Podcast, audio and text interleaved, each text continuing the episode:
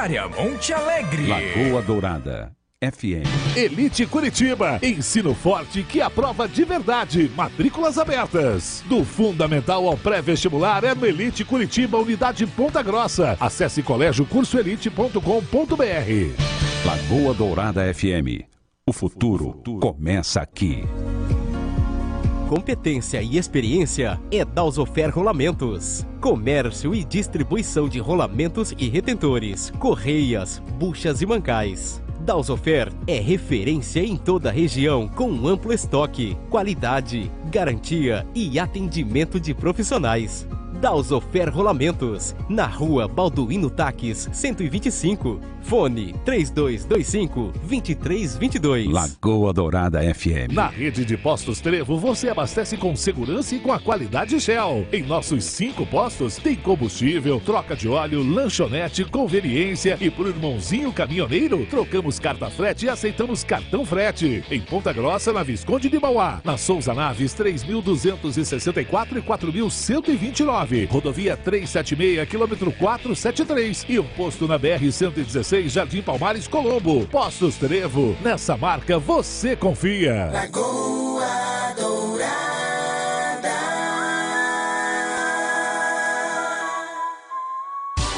Bom dia. Seja bem-vindo ao Manhã Total.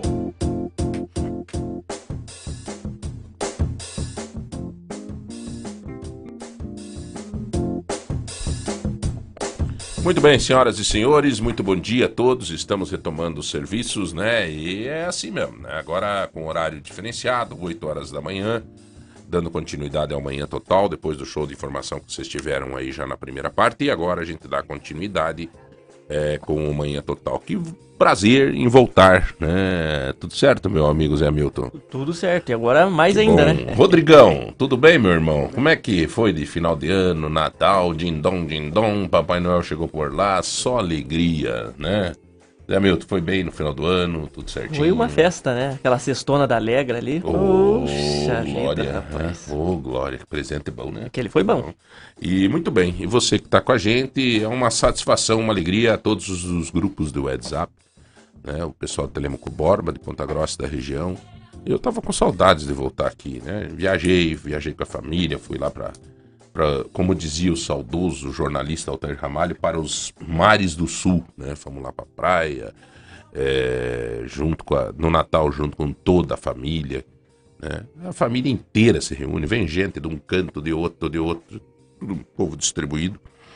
E só que família é o seguinte, né? mais do que cinco dias juntos já começa, né, né, já começa a dar umas discussãozinhas, né? Já Ah. começa a tss, tss, dar faísca, né? Mas faz parte. E, então, mas muito gostoso, né? Estar em família, chegar na noite de Natal, fazer uma oração, chorar, é, né? Todo mundo se abraçar, aquela alegria, aquela coisa. E o gole também, né? O gole que eu digo no bom sentido, né? A, a diversão, a, a festa, né? A festa, o pagode. eh, Né? Tem os sobrinhos que todos são tocador de violão, outro toca não sei o quê, outro o quê. Ah, vira show. Então foi momentos agradáveis que a gente vive em família. Obviamente que tem gente que nesse ritmo de final de ano também teve os seus prescalços, teve os seus problemas, tem gente que tá de plantão, tem gente que teve que trabalhar. E a vida é assim. A vida é assim. A gente, eu tenho uma mania de não intensificar a minha ação necessariamente no dia 31 pro dia 1 Tem gente que coloca isso como uma meta de que a vida num passe de mágica vai mudar tudo. De 31 meia-noite para dia 1 não é bem assim, cara. É, um- é uma troca de fuso horário, que de, de, de- horário, não de fuso, mas de, de horário, é, que muitos podem, claro, sentar, refletir, ver o que pode fazer. Eu, particularmente, claro, também fiz as minhas reflexões para tentar entrar o ano de uma forma pacífica, de uma forma mais pacífica, né? Hoje pela manhã, por exemplo, vindo para a rádio, eu peguei meu WhatsApp e mandei, e já vi que tem resposta aqui, mandei pela para uma amiga em Curitiba que eu tive um bate-boca durante esse ano que passou. Eu fiquei com aquilo lá e disse, mas para aí, cara, eu fui não sei se ela tá certa ou se eu tô certo, mas eu tive um bate-boca de, de negócio, assim, de coisa que a gente acabou. é, os ânimos esquentados, né? Que a gente diz, É, né? ficou nervoso? E eu passei uma mensagem para ela agora de manhã. Disse: Olha, minha querida, me perdoe. Não quero começar o ano com qualquer margem negativa. E foi a coisa mais gostosa que eu tive. A música diz: fica um pouco, sempre um pouco de perfume nas mãos que oferecem rosa. Eu, independente de, de ver quem tá certo quem tá errado, eu tomei essa, essa coisa. E vou confidenciar vocês. Foi extremamente, extremamente maravilhoso poder fazer isso. E já tem a resposta aqui. Tá aqui a resposta. Não sei nem. Obrigado pelo carinho. Desejo um ano maravilhoso a você também. Fiquei verdadeiramente emocionada pelo seu reconhecimento e pelo seu pedido de desculpa.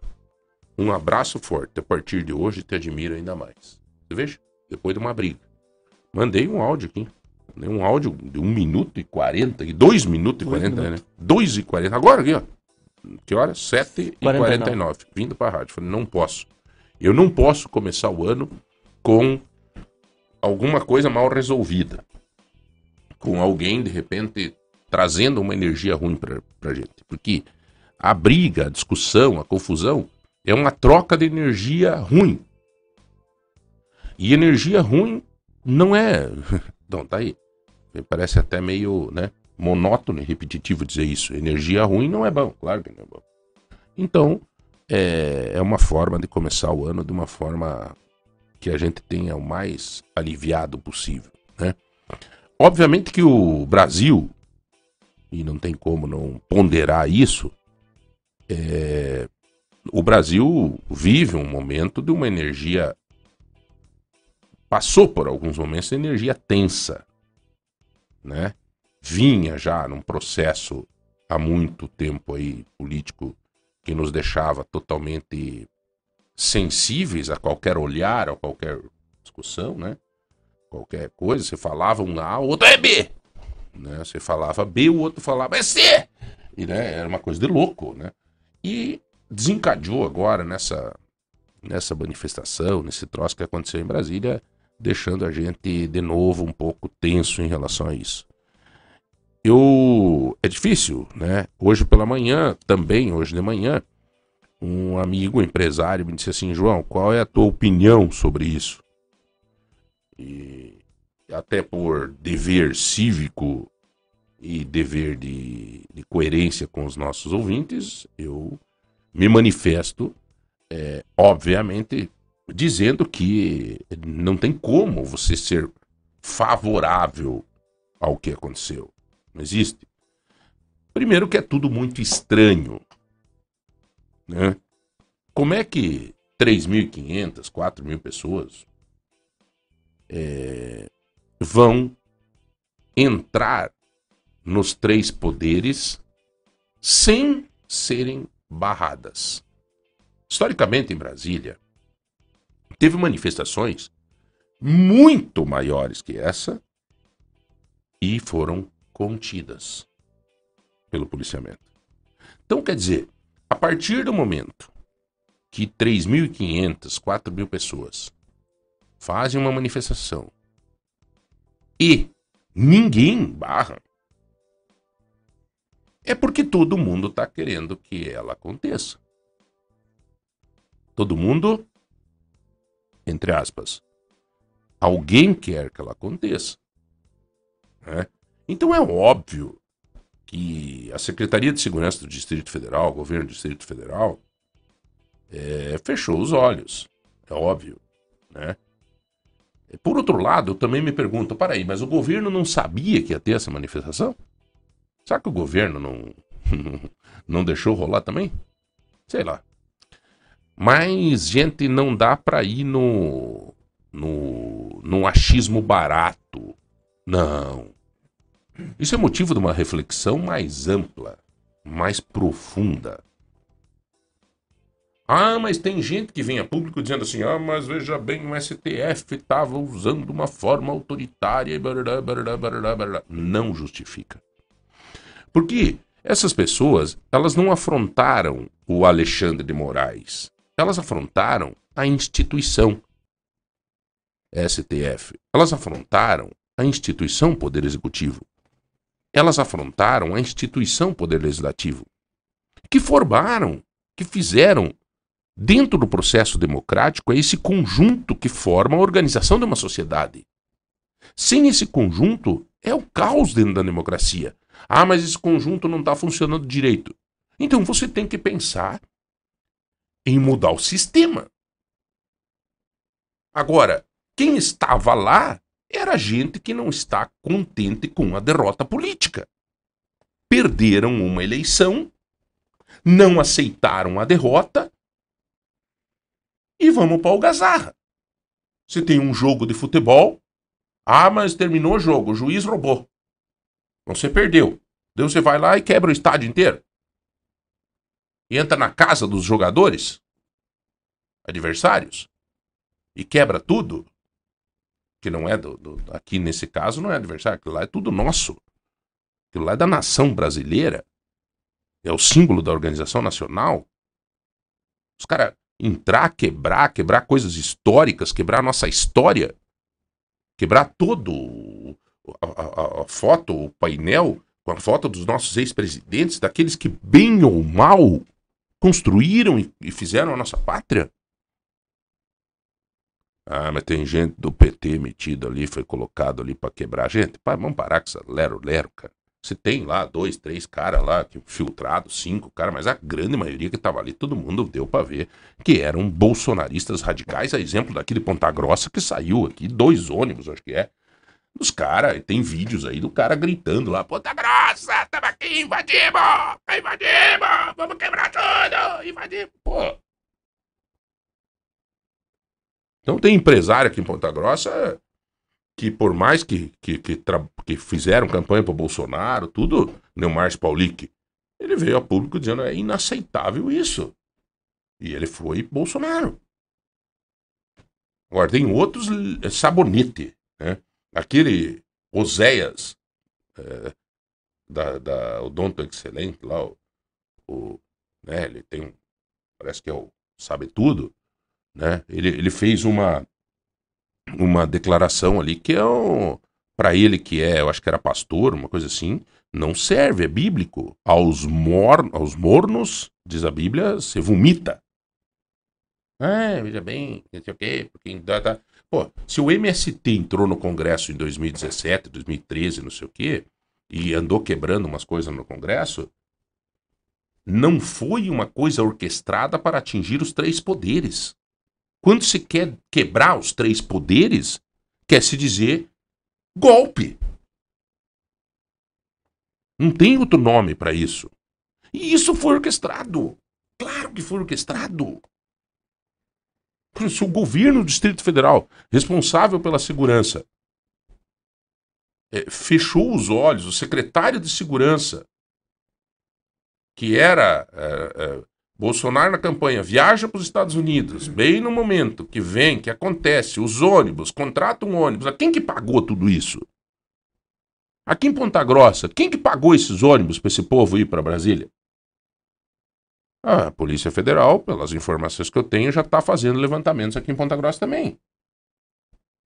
E acredito que vá aparecer os nomes de quem deu um din-din ali para pagar e que estava pagando, né, e bancando já o pessoal na praça que eram células, células sendo alimentadas nas praças dos quartel, alimentadas para que chegasse a esse ponto.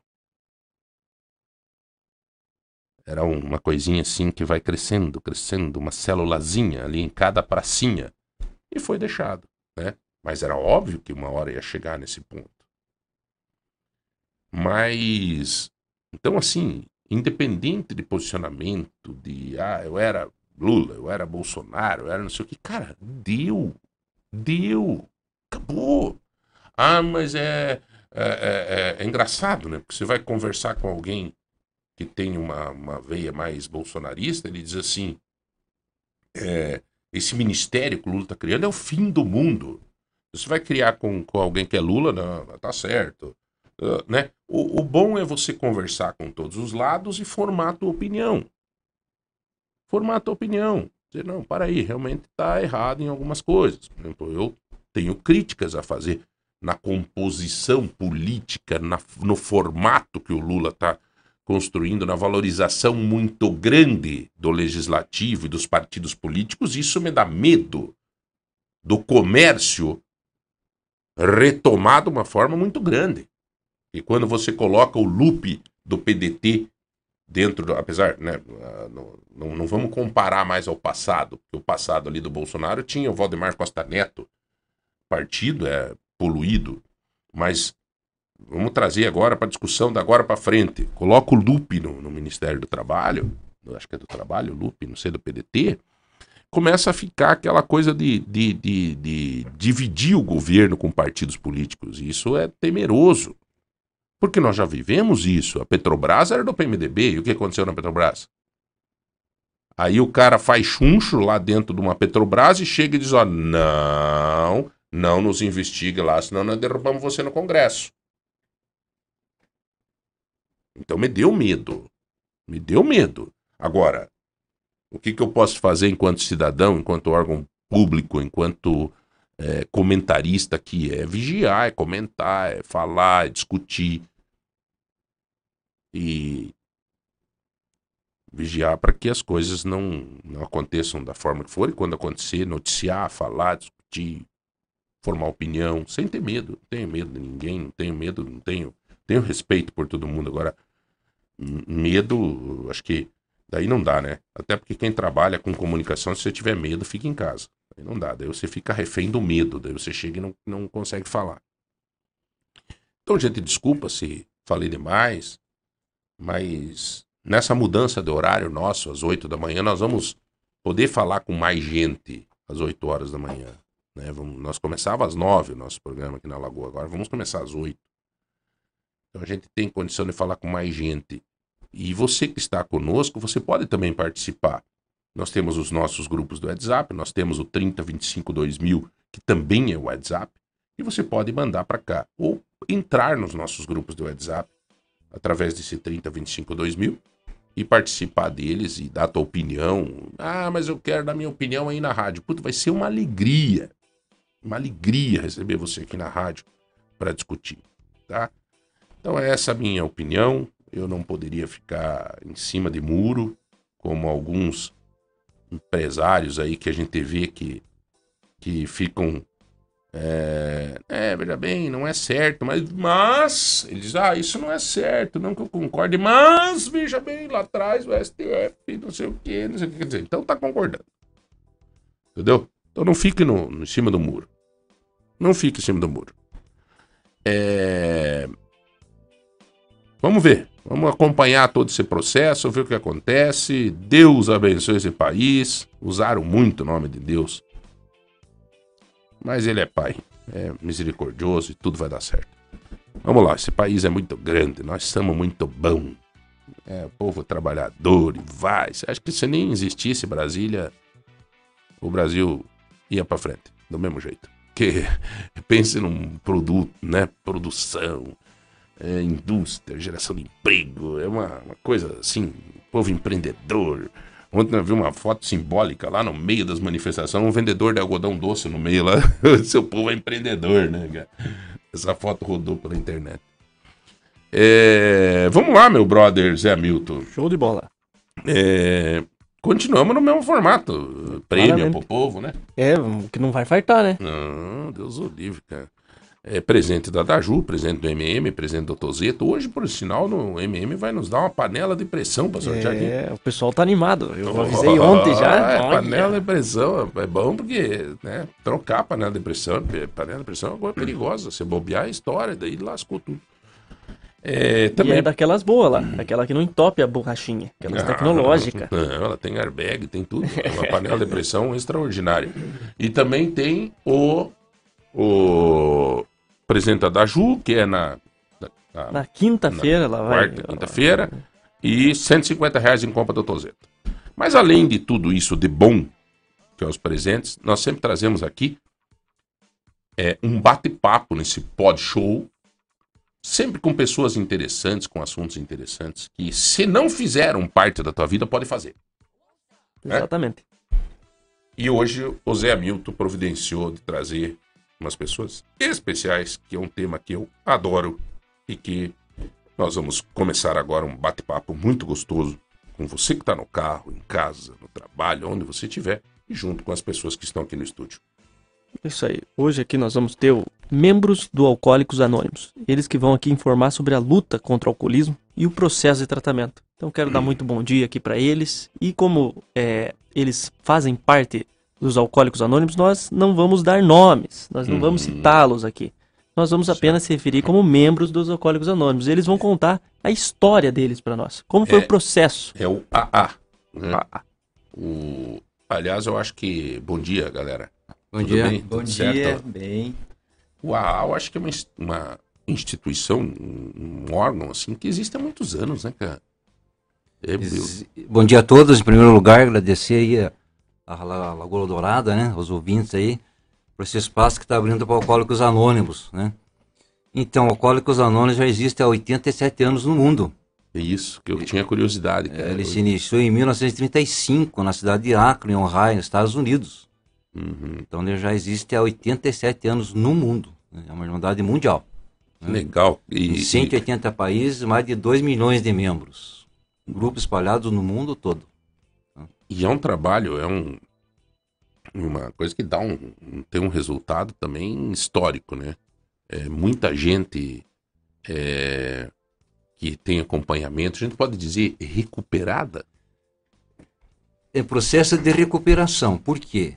Porque através da Organização Mundial da Saúde, né, não é Alcoólicos Anônimos que fala, mas foi constatado que o alcoolismo é uma doença, né, física, mental, espiritual, que não tem cura, mas tem como ser detida.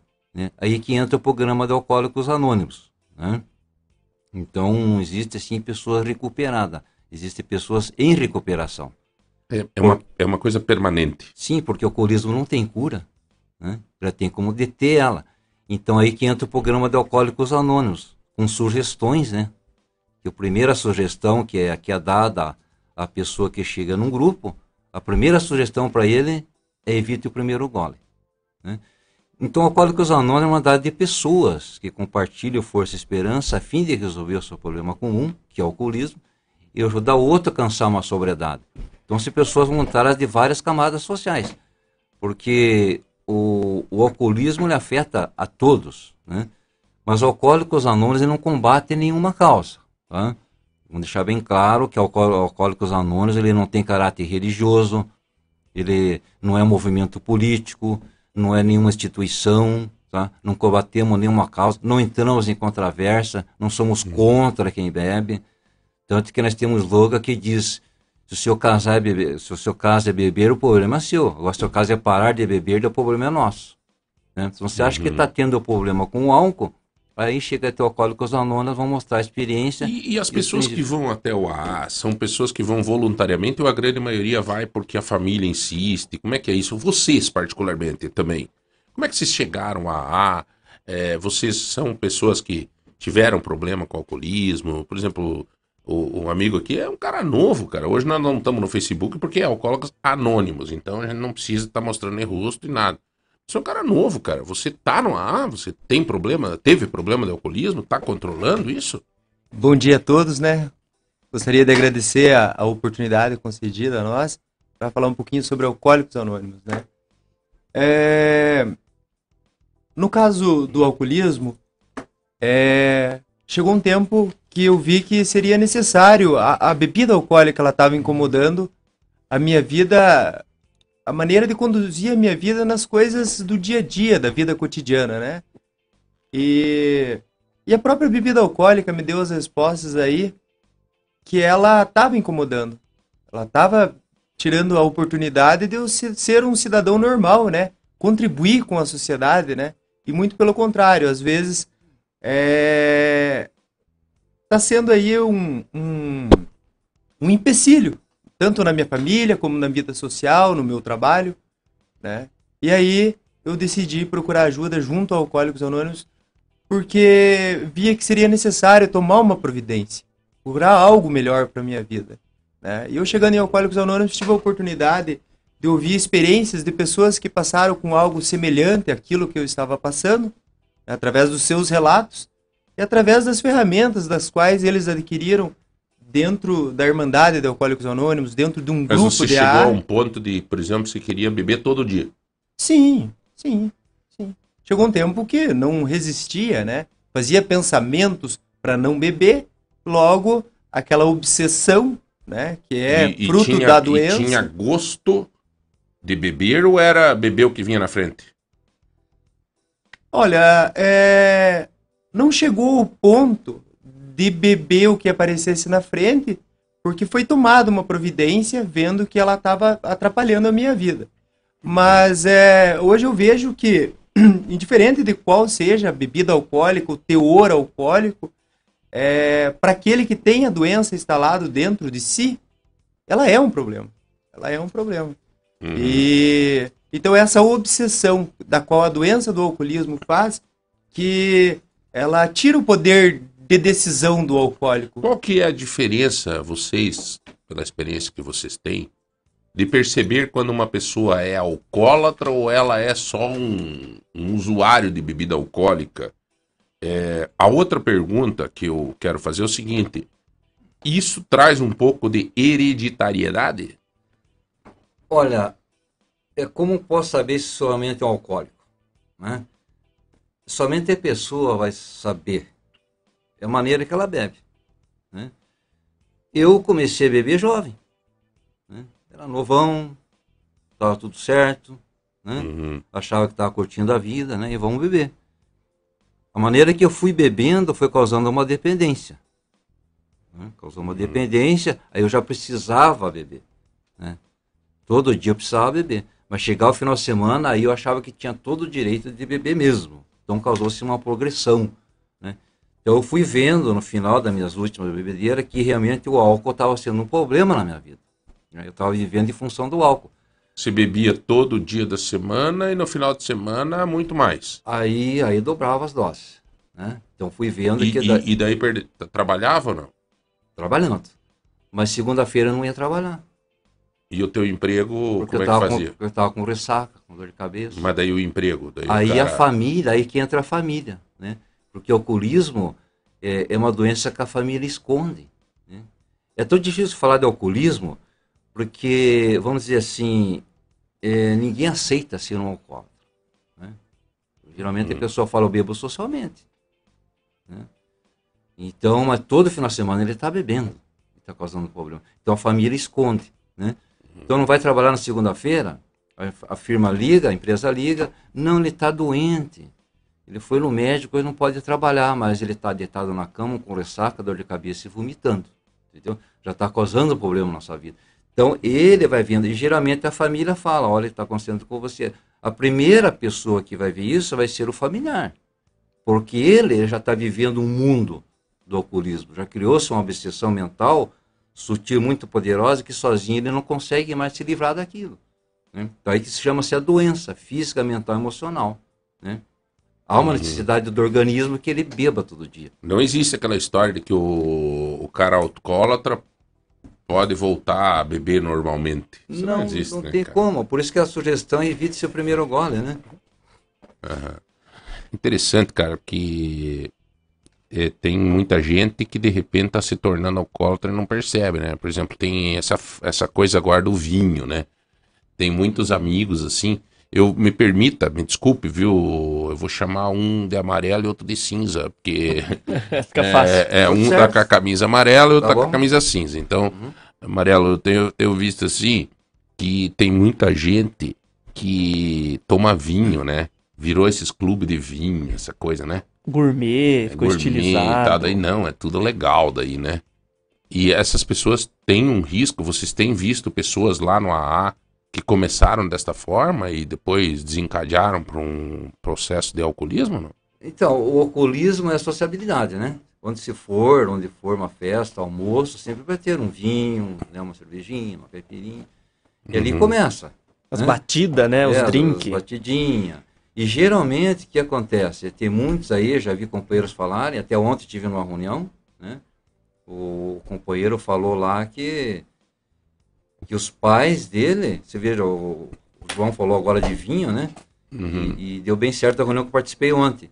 E esse companheiro falou, poxa, quando eu era pequeno, a minha mãe, meus pais, eles faziam suco de vinho para mim, colocavam vinho, um pouquinho de açúcar, adoçava e dava para mim. Tá?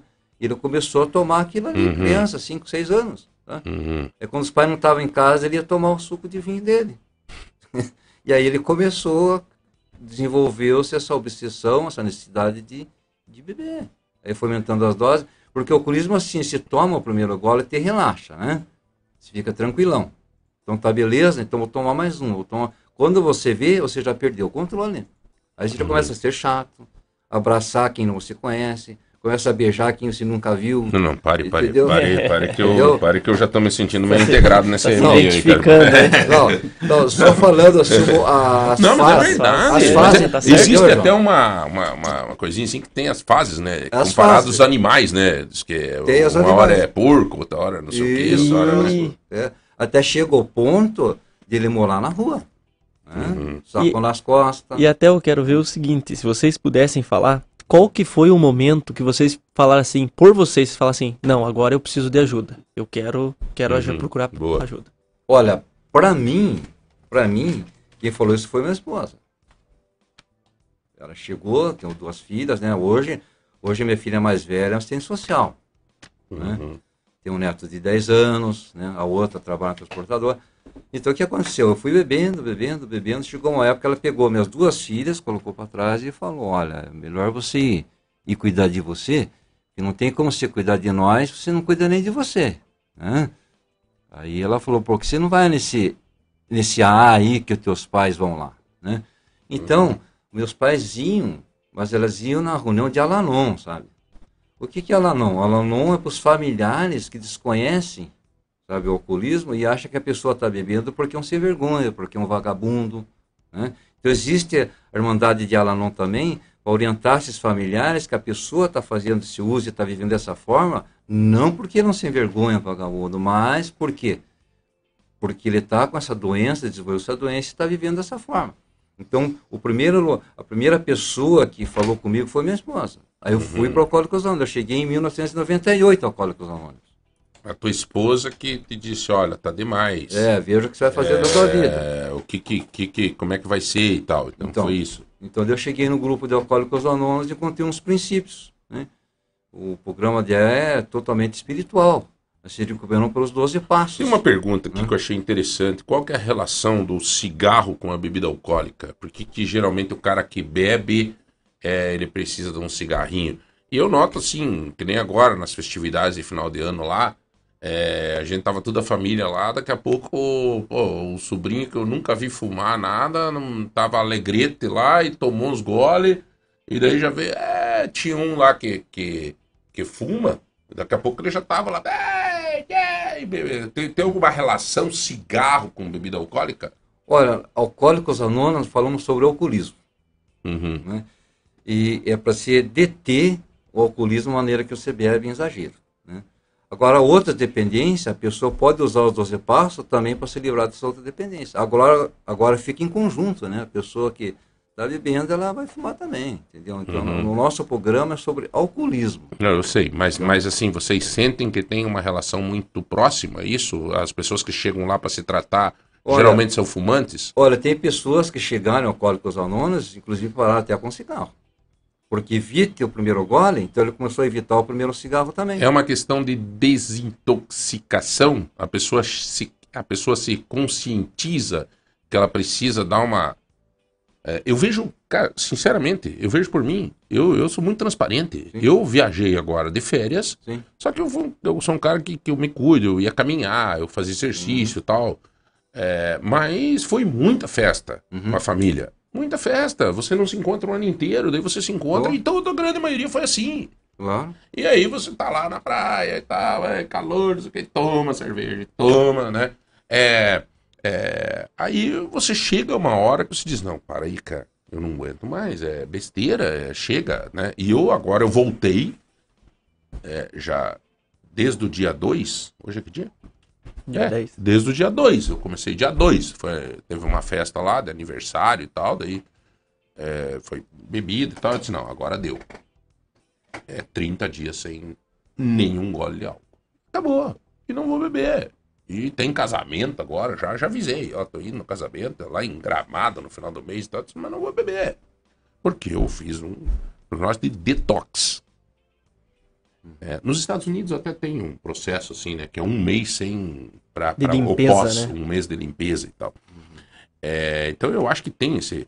O, a sensação de que tem que beber para estar bem é um sinal de alcoolismo? Sim. Você acha? No meu ponto de vista, sim. É uma fuga, é uma luta interior. O alcoolismo cria isso na pessoa. sabe? Qualquer situação, ele eu vou tomar um gole lá, eu já resolvo isso daí, entendeu? É, eu sou tímido. É, eu sou Daí se eu tímido. tomo um, se eu Come- tomo um golinho, eu vou, vou- já me solto. E Já realmente consigo. eu começo assim, porque eu comecei assim. Na minha época tinha as festinhas americanas, que os meninos levavam a bebida e as meninas levavam o salgadinho.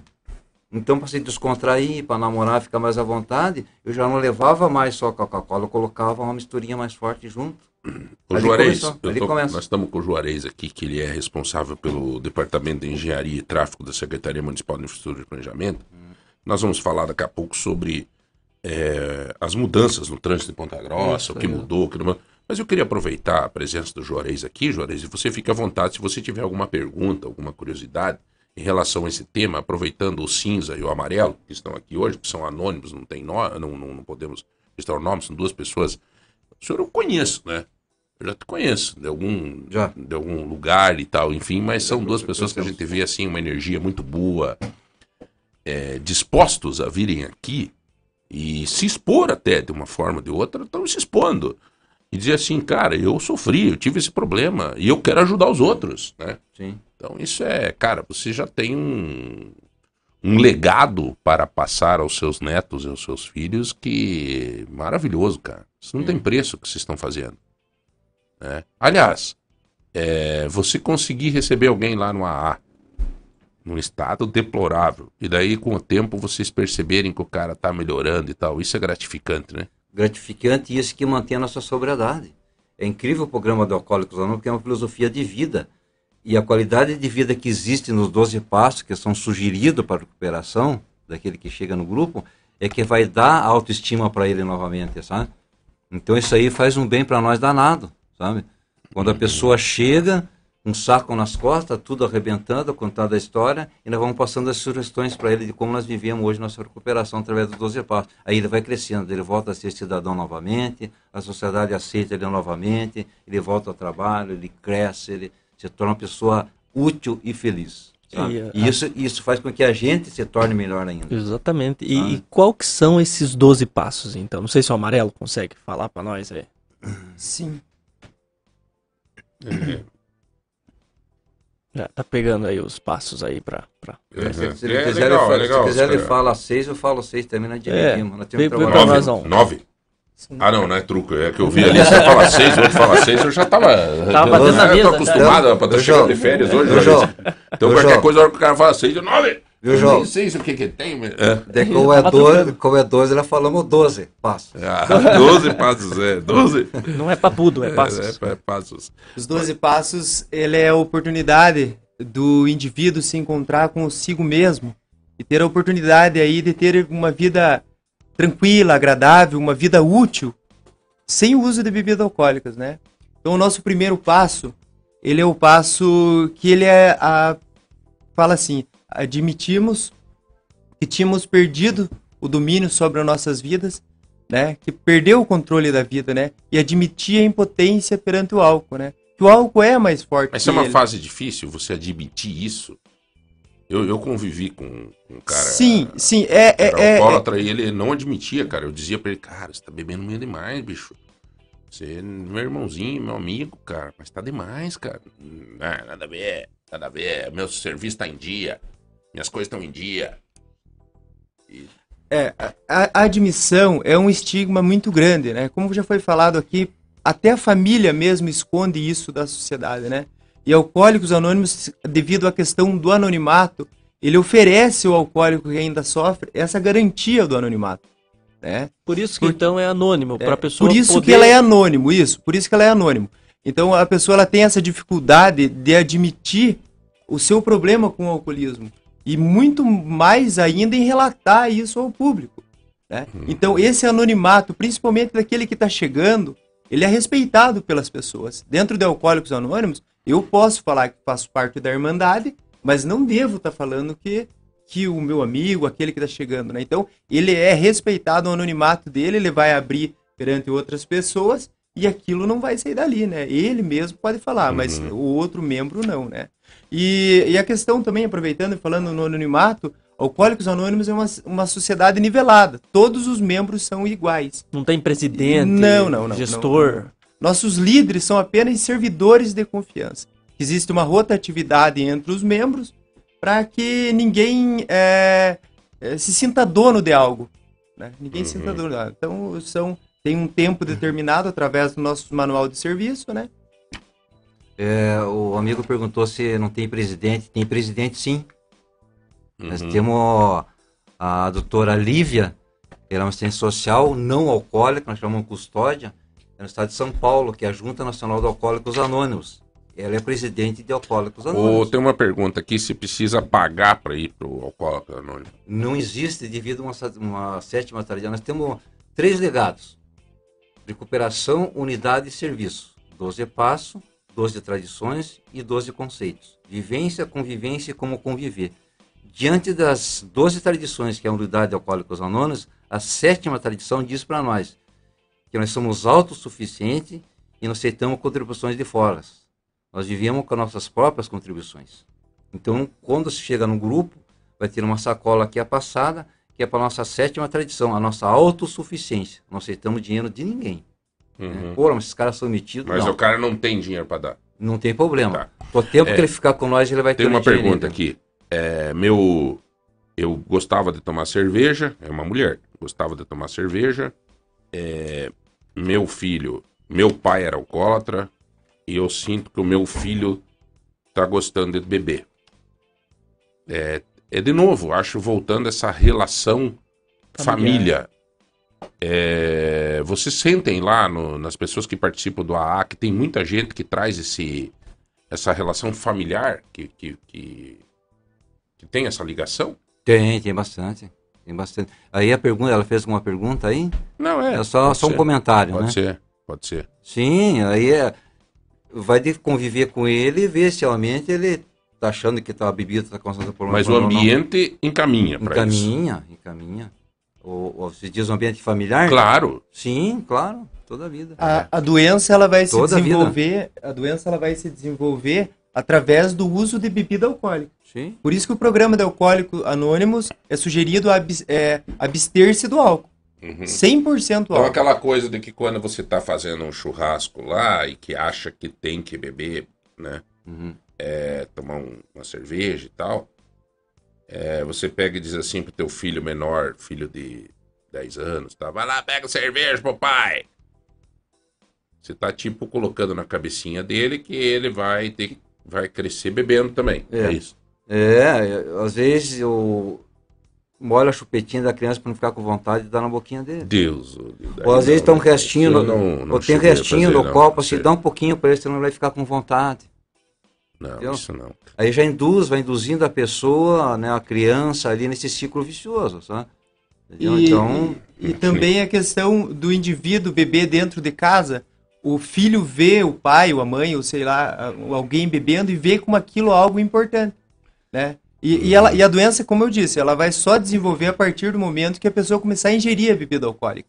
Ela começou a ingerir a bebida alcoólica, a- a- ele já tem a predisposição, aí ele vai desenvolver a doença do alcoolismo. Então existem pessoas que têm a predisposição, mas nunca fez uso de, de álcool, de bebida alcoólica, ela não vai se tornar um alcoólico, porque não fez uso das bebidas. Eu não sei como é que vocês veem essa questão ali, se já teve também alguns membros, que é no caso assim, que é um casal, que muitas vezes é, não é, é os dois sofrem de alcoolismo. Como é que funciona quando a própria família tem mais de um? Um puxa o outro. É, uhum. Tem isso, né?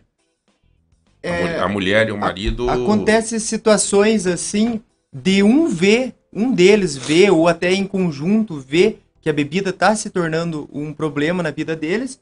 E às vezes acontecem situações, nós até temos casais que procuraram ajuda junto e estão sóbrios já há mais de três anos dentro da nossa Irmandade. Mas também acontecem situações de um deles ir buscar ajuda, através daquele procedimento, aquela mudança de personalidade. A pessoa tá, tá podendo conduzir a sua vida de uma vida uma, de uma forma normal, a- o, o, o cônjuge, é, vendo isso, começa a se espelhar pelo exemplo da pessoa é, se abstendo do álcool e frequentando as reuniões de alcoólicos anônimos. A outra pessoa começa a frequentar junto e os ambos começam a ter uma vida tranquila, uma vida Eu, eu familiar quero, saudável. Quero falar uma, um acontecimento que teve comigo que eu achei muito bom e é bom daí dividir com os amigos, com os ouvintes, com vocês, enfim. Eu tinha um casal de amigo meu que eles, obviamente que a bebida daí já traz junto aquele negócio de cozinhar, de não sei o quê. Cara, mas eu via que a empresa deles não estava muito consistente, não estava firme, não, né? Eles estavam se batendo.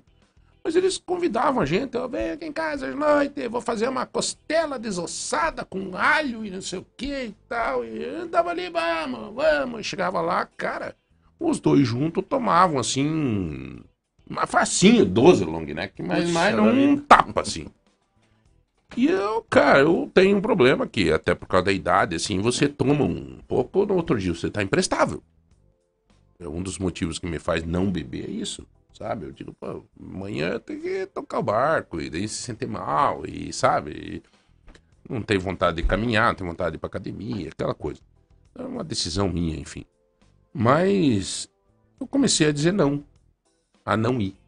E eu dizia pra minha esposa, não vou, não vou, porque eu chego lá, tenho que beber.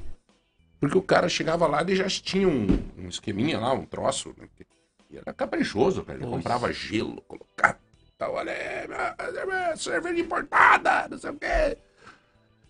Eu comecei a não ir. Um certo dia, eu conversando com uma campanha política, conversando com um pastor, eu falei, pastor, eu decidi não entrar para pedir voto em alguns botecos aí, porque me perguntei assim, se Jesus estivesse comigo, ele entraria aí? O pastor disse, está errado. Se Jesus estivesse contigo, ele entraria ali. Ele entraria nesse boteco junto e tomaria água. E você pode dar o exemplo. Se eu, você chegar nesse boteco, eu disse, mas vou perder todos os votos, não tem problema. É uma missão, mas se você chegar nesse boteco, os caras te pediram, você dizer, não, você- se vocês quiserem uma caixa d'água, eu pago aí, mas eu não vou pagar cerveja pra vocês. Eu não, não bebo também, não tô bebendo. Poxa. Eu, eu acho que até no fundo, no fundo, ganharia o voto. Que daí o cara vai pra casa, na hora da consciência, do pensamento, diz, porra, esse cara, ele me. Ele ia consciente, né? E aí eu peguei e me lembrei desse ensinamento. E eu fui lá na casa do meu amigo. E eu cheguei lá e disse pra ele, fulano, quase que falei o nome dele, não tem, né? É meu amigo até hoje, enfim, graças a Deus, já mudaram bastante, a empresa tá bem e tudo. Mas eu cheguei lá e disse assim, ô meu bom, beleza, beleza, cara, eu não vou beber hoje. Ué, tá louco? Sei o quê. Eu disse, não, inclusive no dia ele tinha comprado umas cervejas artesanais, não sei o que. Eu disse, cara, hum, cara, me perdoe, mas hoje eu não vou. Ué, mas tá tomando remédio? Não. Não. Eu realmente hoje não, cara, não, não quero tomar. Foi um choque, cara.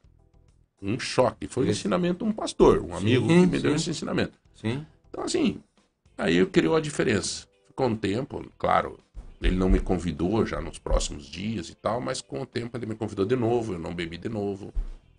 E, e papapá, de vez em quando eu ia, tomava um pouco e dizia, ó, deu que amanhã não sei o quê. E daí depois eles procuraram ajuda, a gente se afastou, enfim, Hum. no decorrer das coisas da vida. Mas eu sei que eles procuraram ajuda, faziam terapia e tal. João, é, pela, pela experiência vivenciado dentro de uma sala de alcoólicos anônimos, né? A maioria das pessoas que chegam, elas chegam um pouco confusas. Mas a única coisa que ela tem, que ela, que ela vê, a maioria das pessoas, que o álcool se tornou um problema na vida dela. Então, é, através das experiências, dos relatos de como a pessoa está conduzindo a sua vida de uma maneira sóbria, a pessoa ela começa a se identificar. E aí como eu faço, né? Sendo que ela está muito confusa, ela está com a saúde da mente afetada também, porque o alcoolismo afeta a saúde da mente. Foi bem interessante. Aquele que chega, num primeiro momento a gente dá sugestões para ele. A primeira sugestão, a sugestão, primeira sugestão, evite o primeiro gole. Né? Uhum. E, eu- e uma das sugestões também foi bem o que você comentou, né? Evite hábitos, pessoas e lugares que possam fazer com que você volte a beber novamente. Sabe? Então isso é, são coisas assim que é- são os clichês, os jargões de ah, evite hábitos, pessoas e lugares que possa fazer com que você volte a beber. É. Até que a saúde da mente comece a ser restituída. Foi falado nos 12 passos, né? Então, o primeiro passo, ele fala assim, admitimos que Eu vou éramos... im- pedir para você ler os 12 passos rapidinho, porque também nós estamos, É, se nós for falar de cada um, nós não, É. não temos tempo aqui Então, para... o primeiro passo é a admissão. Admitimos que éramos impotentes perante o álcool, que Sim, tínhamos perdido o, o domínio sobre dele. a O nossa segundo vida. agora. É, o segundo passo, viemos acreditar que um poder superior a nós mesmos, uma força maior, poderá devolvermos a sanidade, a saúde da mente, né? Aí vem a questão da espiritualidade também. Sim, é o passo da fé, entendeu? Aquela encontrar aquela fé perdida que alguns tinham, alguns não têm. Aham. Decidimos entregar nossa vontade e nossas vidas aos cuidados de Deus, na forma com que concebíamos, na forma com que entende. Então, como foi falado aqui, Alcoólicos Anônimos não é um programa religioso. Existem pessoas que chegam, que são ateus, pessoas de diferentes religiões, né? Então, o importante é que ele faça essa entrega, né? O quarto passo é fizemos um minucioso e destemido inventário moral de nós mesmos, entendeu? É aquele levantamento para ver o que, que Uma temos de bom isso, uma autoanálise de mim mesmo, o que eu tenho de bom e o que eu tenho de não tão bom dentro de mim, entendeu? Aí o, quinto... Só uma, uma pergunta que tem aqui que eu achei interessante, daqui a pouco você já vem para o quinto passo, sobre características físicas. Se o, o alcoólatra tem algumas características físicas, por exemplo, tem gente que diz que é, o cara que está vivendo um período que ele se torna alcoólatra, ele, ele, ele perde pelo no corpo, ele não sei o que, algumas características físicas que é. Coordenação motora. O andar dele. Uhum. Pé inchado. Hum, Não tem mais movimento certo. Perde tudo o movimento. Anda devagarinho. Uhum. Isso quando tá no Aí alcoolismo ele, ainda, Aí ele já está no extremo. no Uhum. extremo. E, e quando depois na prática de recuperação, na parte da abstinência, vocês, como é que funcionou ali pra vocês pra se livrar do álcool? Olha, a, a, porque bebeu um montão de tempo, né, cara? Aí chega lá, pare. Evite primeiro gole, né? Aí vem uma crise de abstinência. Claro que vem.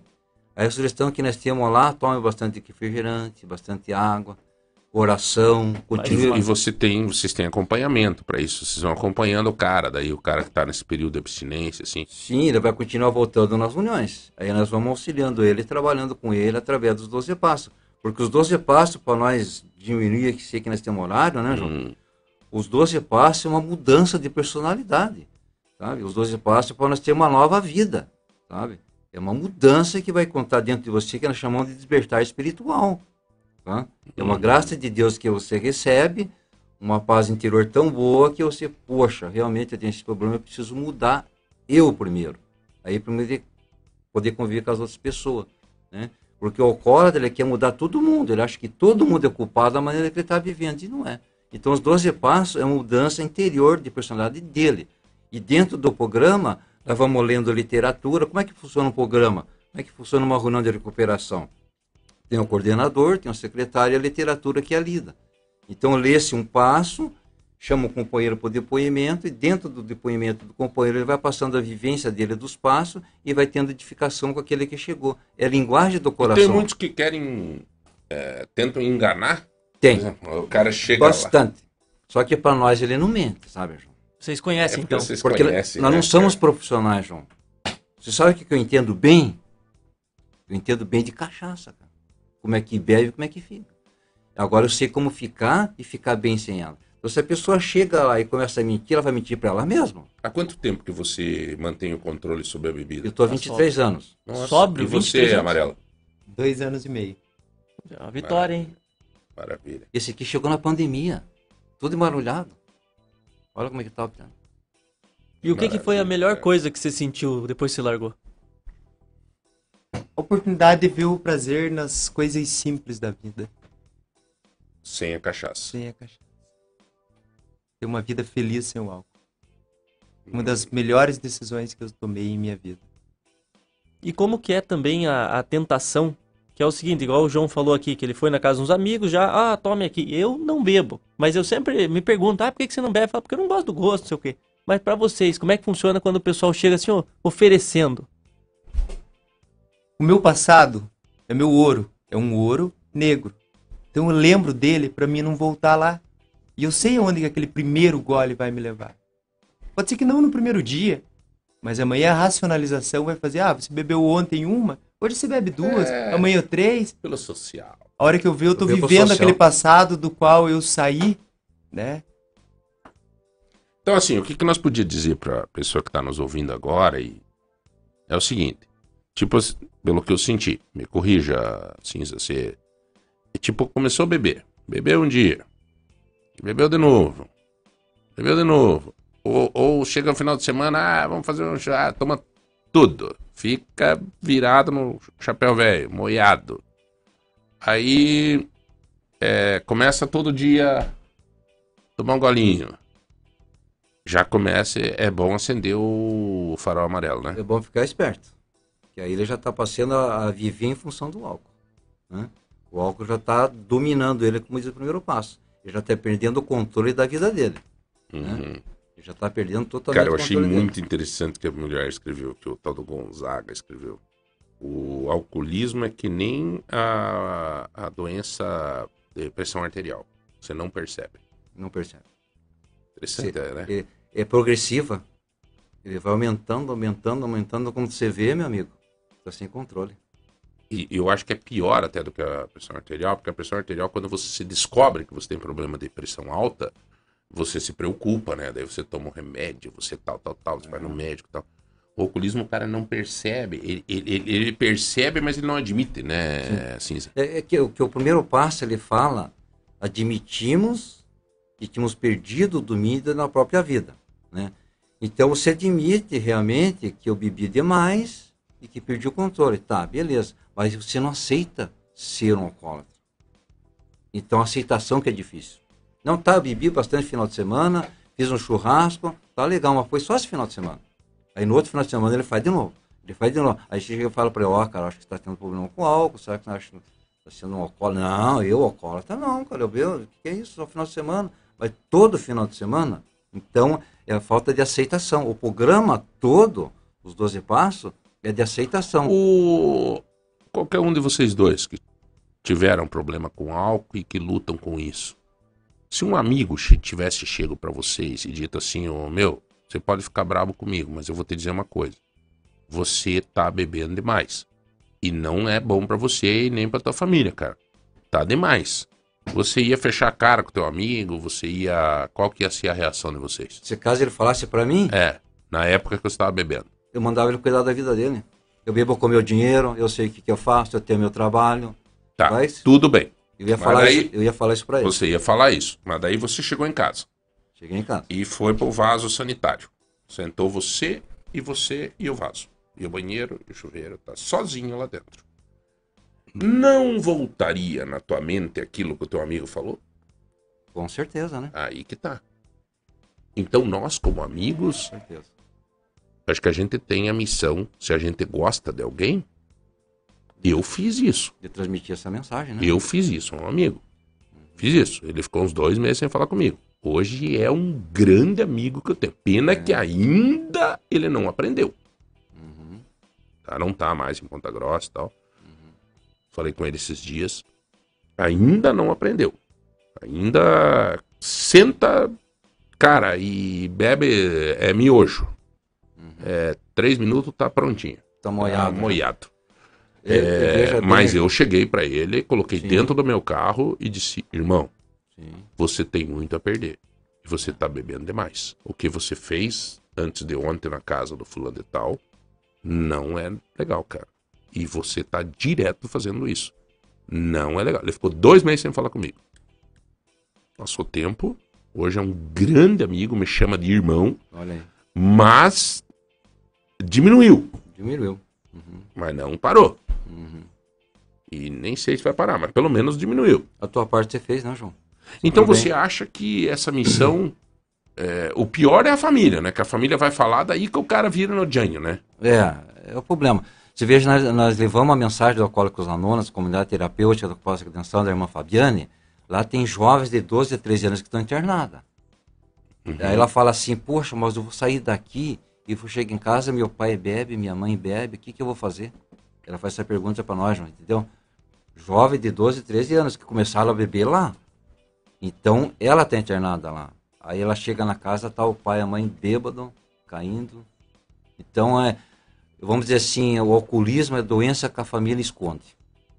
Porque o problema está lá dentro. O Amarelo, o sexto passo rapidinho para nós. Quinto passo. Quinto. Admitimos perante Deus, perante nós mesmos Sei e lá. perante outro ser humano a natureza exata de nosso Só, só um minutinho, posso falar uma coisa, João? Fala. Bem no começo da entrevista aqui, e as palavras do João, o João fez esse quinto passo que nós temos em Alcoólicos Anônimos.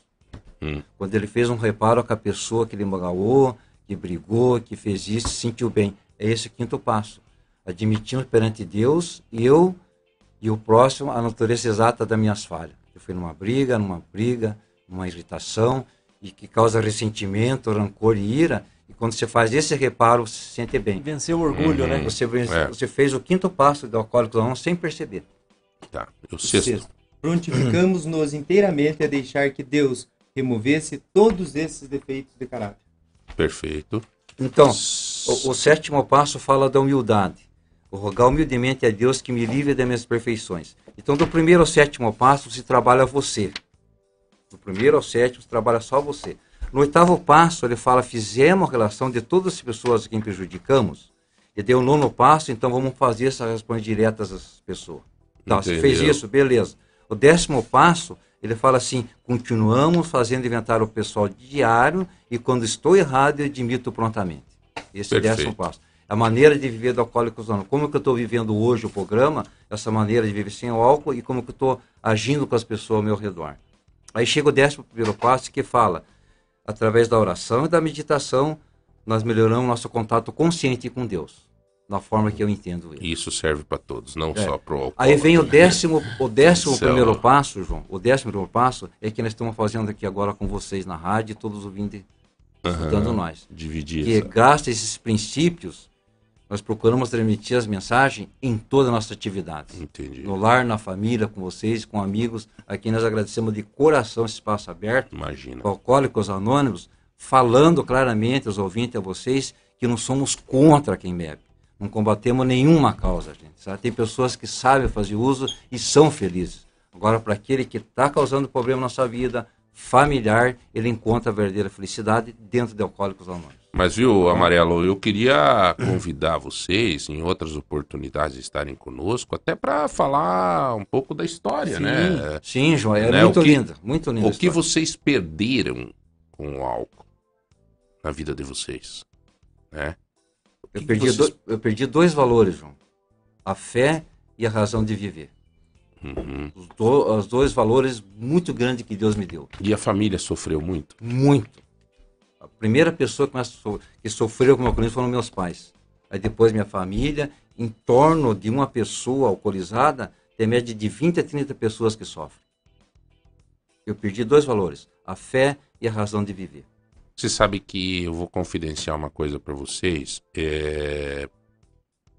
Também neste final de ano, teve um dia que a minha filha de 9 anos chegou para mim. Eu tava com uma, uma long neck na mão assim, tomando cerveja e já tava meio faceiro.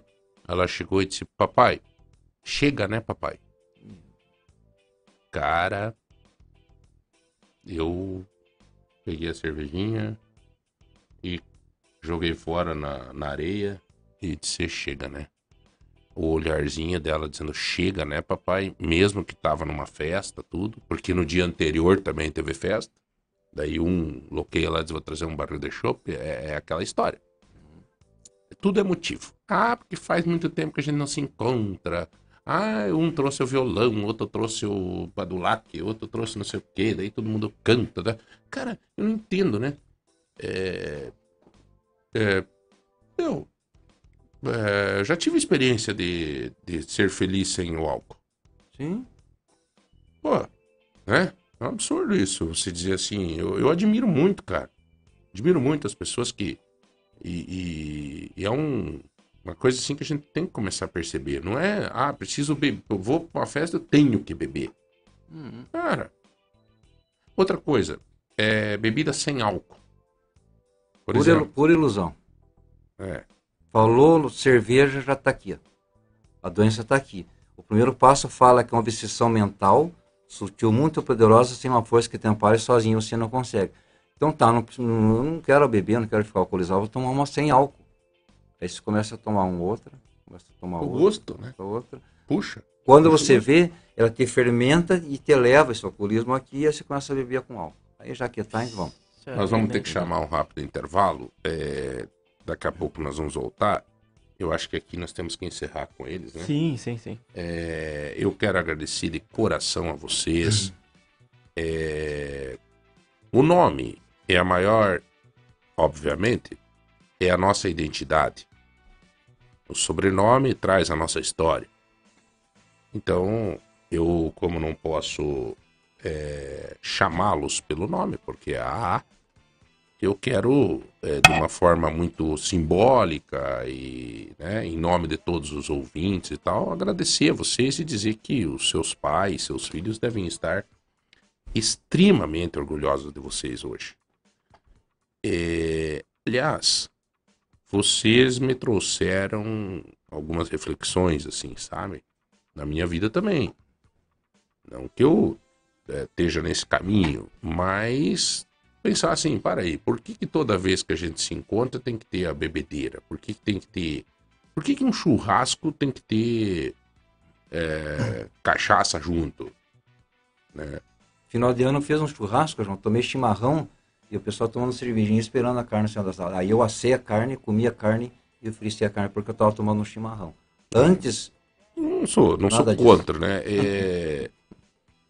O meu pai, o pai ele tinha, o pai viveu uma época que a gente sofreu bastante, assim. Eu lembro que o pai às vezes ele ia num boteco perto de casa e voltava meio eu tenho recordações pesadas em relação a isso.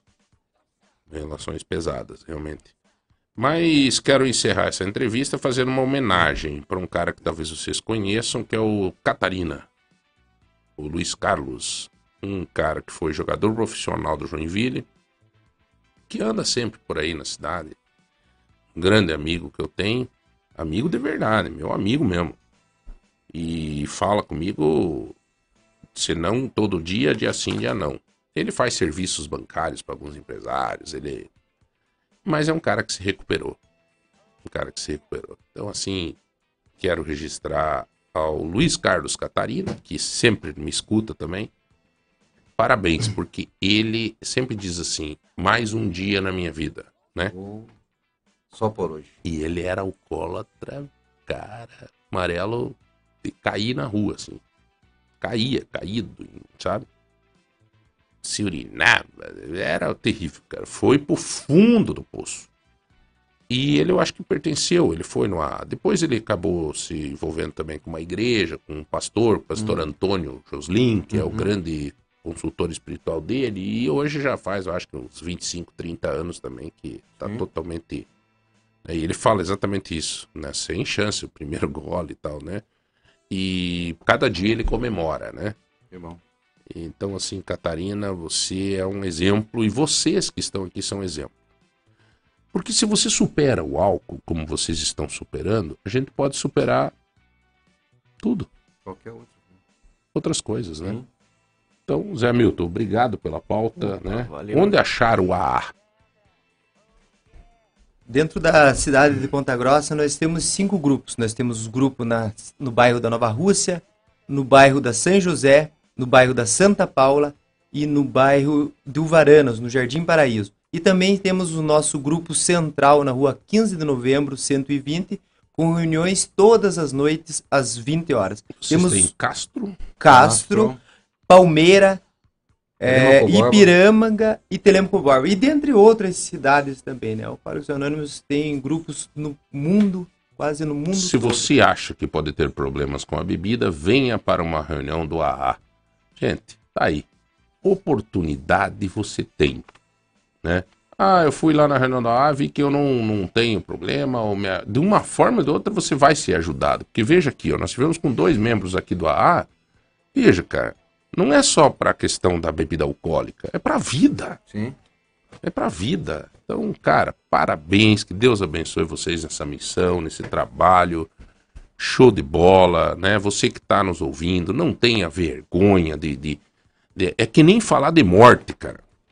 Cara, tem que ter coragem de, de, de fazer reflexões profundas sobre a vida e automaticamente sobre o fim dela. E o AA é a mesma coisa, o alcoolismo é a mesma coisa. Chega de você ficar tampando o sol com a peneira, né? Essa que é a verdade, né? É, então tá bom, gente. Valeu, galera. Obrigado, viu? Nós Obrigado. Obrigado. Parabéns pela, pela vitória de vocês. E fica o convite a todos, né? Alcoólicos Anônimos está de portas abertas a todas as pessoas. Mesmo aquelas que não têm o problema com o alcoolismo, mas podem estar levando essa mensagem para um familiar, para um amigo, aquele que chegou num fundo de poço terrível. E aquelas pessoas ainda que estão com seus trabalhos, têm as suas famílias, e vê que no íntimo que o álcool está incomodando, Alcoólicos Anônimos está de portas abertas para receber Não todos. espere alguém ver. Veja você mesmo, né? Veja você mesmo. É, conversamos aqui com o Cinza e com o Amarelo, nossos queridos amigos do alcoólico... Alcool, alcoólatras anônimos, né? Alcoólicos. anônimos que vieram trazer um pouco do trabalho do AA, mas também falar um pouco da vida deles, de superação. Vejo alegria, vejo energia boa no, no olhar deles e é muito gratificante. Você que esteve no Facebook e hoje não viu, né? o- o- aí, mas agora nós voltamos depois do intervalo com um papo muito interessante para você, porque são as mudanças no tráfego da Secretaria Municipal de Infraestrutura e Logística. É, temos aqui o Juarez, que é engenheiro de tráfego, vai falar mudas de rua, aquela coisa arada, é, tá bom? É, 3025 2000 para você participar pelos sorteios. Tem presente do Mercado Móveis, tem uma panela de pressão que nós vamos sortear daqui a pouco. Tem 150 reais do Tozeto e você participa conosco. Já voltamos. Lagoa Light, Lagoa Light, Lagoa Dourada FM.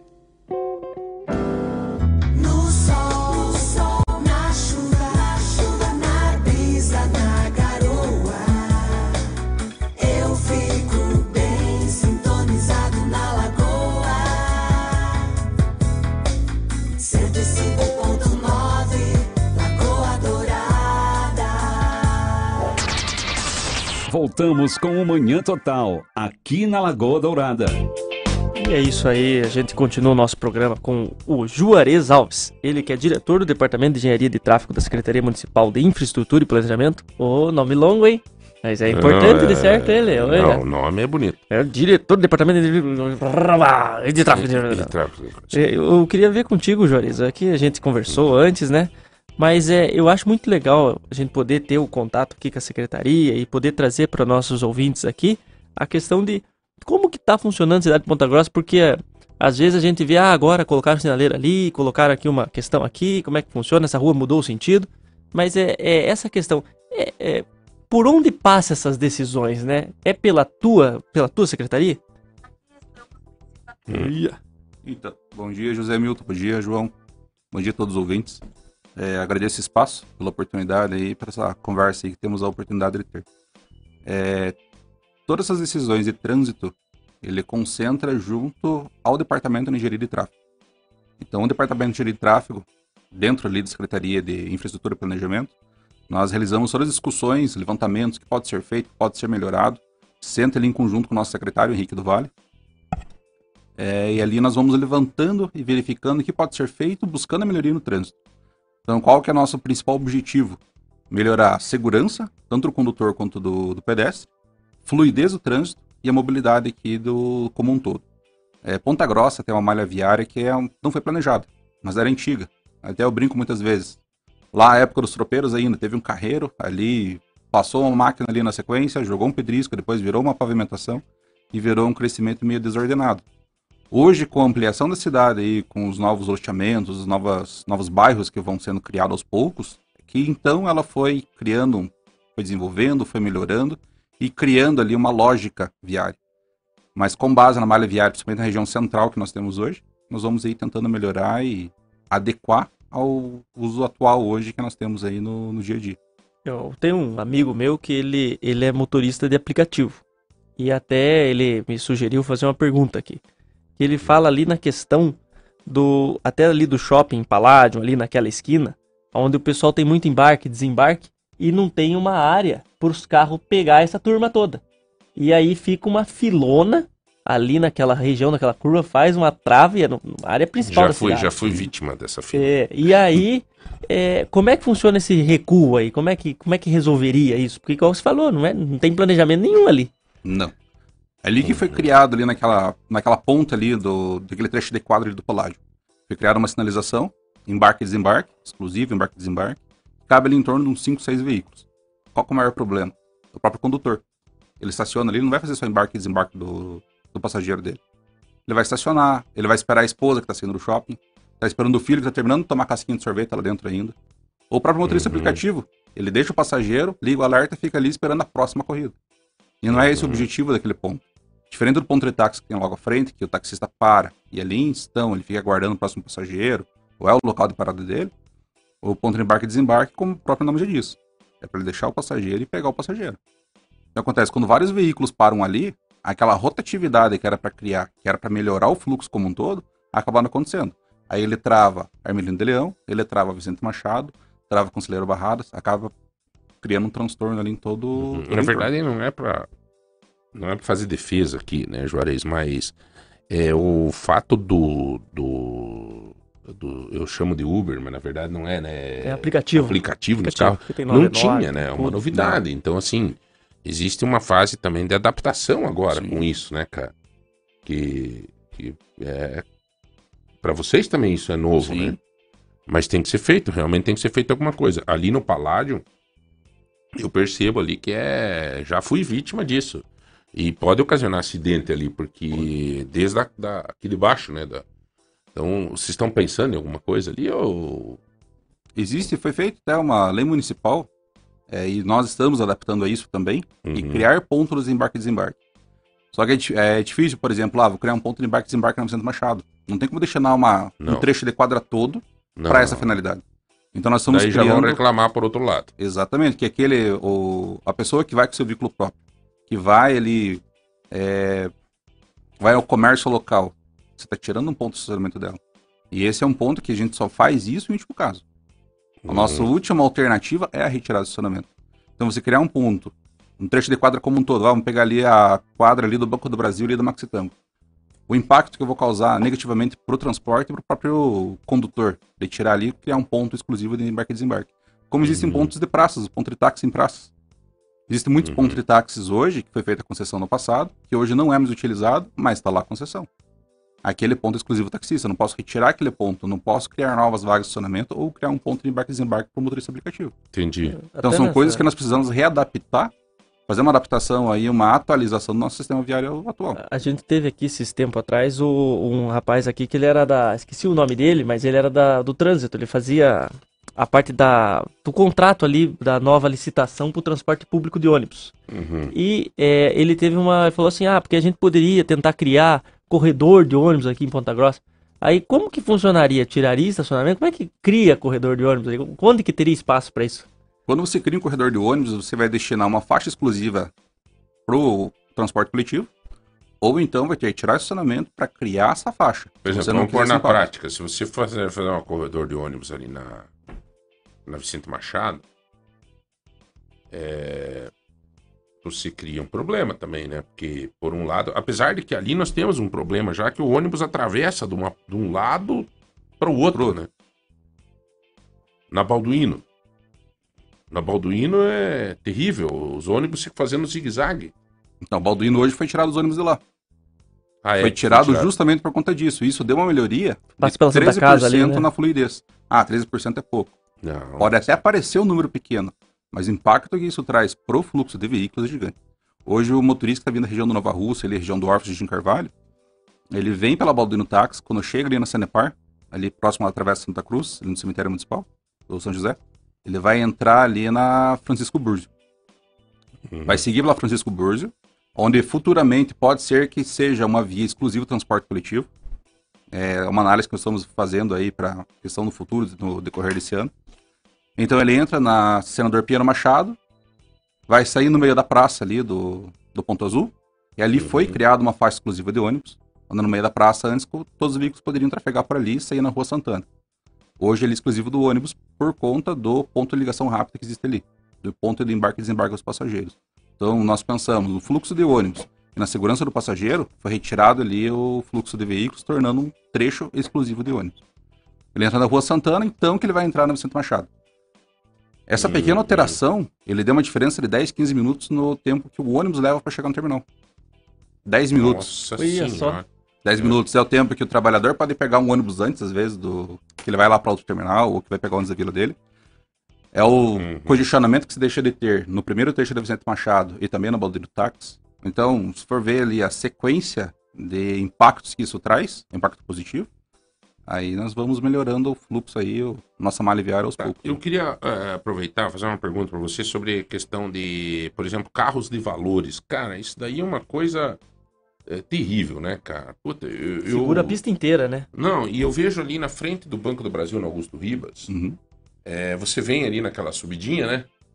Cara, daqui a pouco você dá de cara com, com o carro ali, daí já tem uma esquina ali, daí já tem um carro cruzando da outra na, na, na- na- na- da praça ali, né? Atravessando. É, e não é só ali. É, como é que é a lei em relação a isso? Os caras têm essa, realmente esse direito de parar aonde eles quiserem? Tem justamente por ser um veículo de valor, ele tem o direito de ter uma livre parada. Seja onde ele, ele se Achar achar que deve parar, onde achar melhor. Questão de segurança, de acesso e saída dele. Então ele já para no faixa de rolamento, caso de emergência, ele pode já sair num caso de emergência dali. né? Tá, então realmente eu. Não tem o que fazer. Eu não tenho o que fazer. Por mais É, que você crie uma vaga exclusiva para ele, pra Aceitar e finalidade, orar. ele não acaba nem utilizando muitas vezes por conta dessa dificuldade, questão da manobra da própria vaga. Ah, Ponto então, de sim. ônibus é com vocês? Isso quem gerencia é o departamento de transporte. Foi o rapaz que veio aqui, provavelmente foi o Diego. É, não, acho, acho que não. Esse era o Márcio Rezende, lembrei É, aqui. é. Ah, Aqui sim, tava. era o procurador. É, é o departamento de transporte que cuida. É da mesma secretaria, Uhum. porém é outro departamento. É, porque ponto de ônibus é um problema também, né? É, Você até- põe num Sim. lugar, o cara acha ruim. Põe no outro, acha ruim. Agora, o meu problema maior para os pontos de ônibus é a falta de respeito com as pessoas. Porque é tudo um mando de mato. É... Cara, é terrível os nossos pontos de ônibus. Terrível. Eu viajei bastante agora, é, nas férias e tal, na cidade. Outra a gente vai observando. Cara, brincadeira, cara. Que coisa lamentável os pontos de ônibus da nossa cidade. É uma falta de respeito com as pessoas. Mas vem um, promete que vai fazer, que vai vir emenda parlamentar para ponto de ônibus, para não sei o quê, e fica na lero-lero. Não, é, é não é só mato. Quando chove, faz uma poçona ali e daí pra resolver eles Isso jogam é um concreto. tristeza. Mas não é problema aqui do Departamento de Engenharia de Tráfego, enfim. É... O problema dos semáforos é com vocês. Isso. Cara, Juarez, eu sinto uma dificuldade terrível aqui em Ponta Grossa em semáforos que não estão é, Sincronizado. sincronizados. cara. Então, depende muito. O nosso sistema semafórico hoje é o mesmo que é adotado em Curitiba, é o mesmo que é adotado no Rio de Janeiro. Então, hoje aqui nós temos uma das tecnologias mais avançadas que nós temos disponível no Brasil. Criamos corredores de, de sincronismo nas principais vias. Por exemplo, você entra no Baldino Táxi, é para você pegar todos eles abertos, digamos assim, numa certa sequência, Baldino Táxi e Vicente Machado. Vou Mas pegar é- teu celular depois, tá?